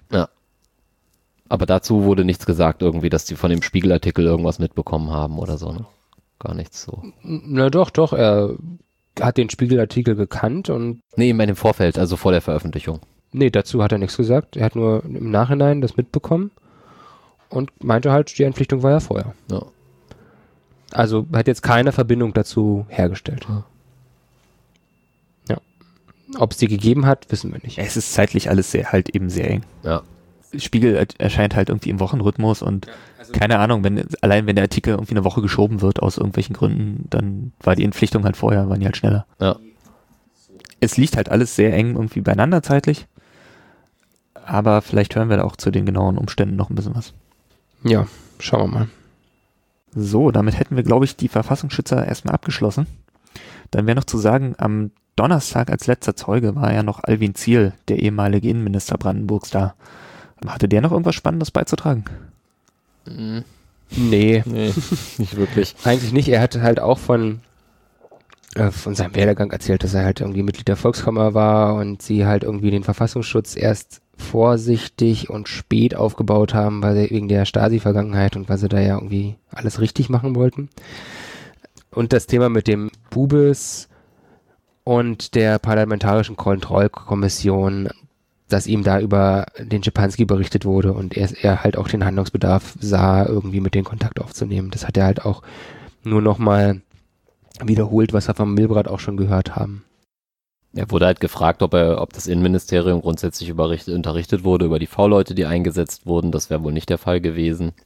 Ab dem Punkt meinte er, er wolle über alle V-Leute unterrichtet werden, weil ihm das mit dem Schipanski da so heikel war. Der Ziel konnte da nicht so viel Neues beitragen zum Ausschuss und was mal was Besonderes war, war, dass er so als einer der ersten Zeugen bei uns im Ausschuss sich wirklich für diese Sache mitverantwortlich gefühlt hat und meinte, ich als Innenminister war zuständig dafür, es sind Fehler durch mich gemacht worden und ich möchte mich dafür entschuldigen. Das hat halt noch niemand gesagt, auch vom Verfassungsschutz niemand. Vielleicht kommt ja sowas nochmal. Ja, und sonst kam da nichts weiter Interessantes, außer dass wir mal, ich glaube, in, in einer der vergangenen Folgen auch dieses Thema mit einem Drohbrief hatten unterschrieben mit den nationalsozialistischen Untergrundkämpfern Deutschlands. Und dieser Brief ging an den Ziel. Das wurde von einem Abgeordneten erwähnt. Ich weiß nicht mehr, kann es nicht mehr zuordnen. Und dazu wurde er dann auch nochmal befragt und da meinte auch nur, ja, ich habe ständig irgendwie Drohbriefe erhalten und das war einer von vielen, das hat mir nichts gesagt. Der nationalsozialistische Untergrund war zum damaligen Zeitpunkt noch kein mediales Thema und das hätte halt irgendwie von jedem dritten Nazi kommen können, weil das ist halt irgendwie ein, ein Term, den sich irgendwie jeder einfallen lassen kann. Wann, wann hat er den bekommen? Ungefähr? Also so zeitmäßig? Ich habe mir aufgeschrieben am 5.7.99. Okay also ja, sozusagen von nationalsozialistischem Untergrund zu nationalsozialistischen Untergrundkämpfern ist halt irgendwie nicht weit.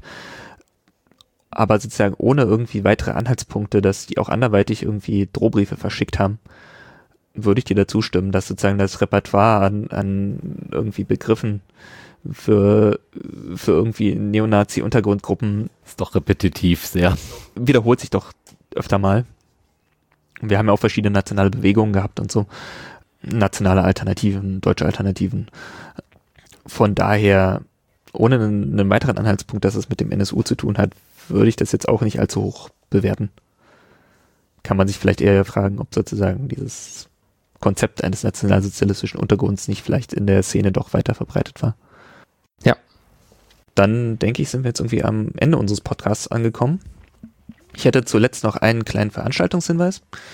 Und zwar am 27. April in Potsdam gibt es bei der Rosa-Luxemburg-Stiftung einen Vortrag und eine Diskussion mit dem Titel Staatsanwaltschaftlicher Umgang mit rechter und rassistischer Gewalt, strukturelle Defizite und Kontinuitäten am Beispiel der Ermittlungen zum NSU-Komplex und dem Oktoberfestattentat. Da wird eine ausgezeichnete Masterarbeit vorgestellt durch die Autorin und diese Maßarbeit wurde wohl durch die Rosa-Luxemburg-Stiftung Brandenburg ausgezeichnet und deshalb findet diese Veranstaltung da statt. Das klingt auf jeden Fall interessant. Ist bei der Rosa-Luxemburg-Stiftung Brandenburg in der Dortustraße 53. Ich wollte auch noch auf die Veranstaltung Kein Schlusswort, der NSU-Prozess und der Stand der Aufklärung hinweisen. Das ist ein Podiumsgespräch, das am Dienstag, den 8. Mai um 19 Uhr in der Akademie der Künste in Berlin stattfindet.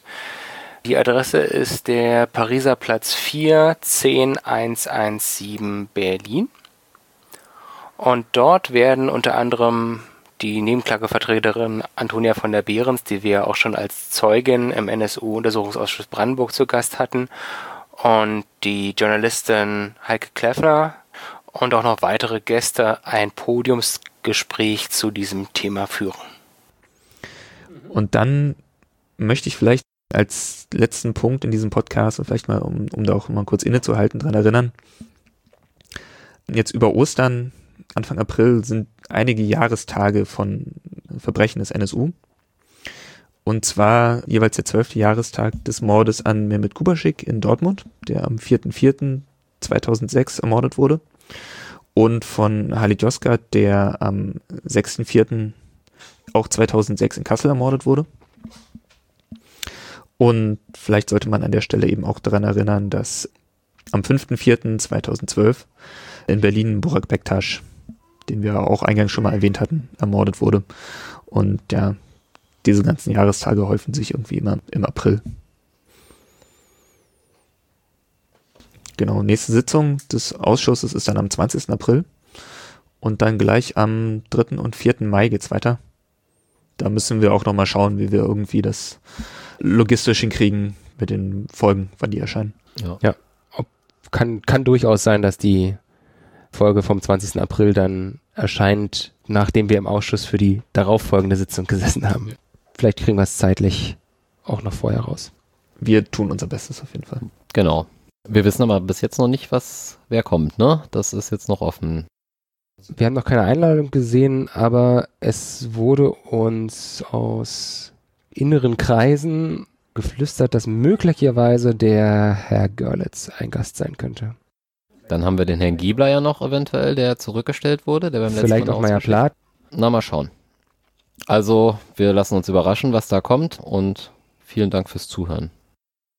Dann danken wir wieder fürs Zuhören und äh, freuen uns über Retweets und sonstige Empfehlungen unseres Podcasts und hören uns beim nächsten Mal. Ciao. Tschüss. Tom winkt.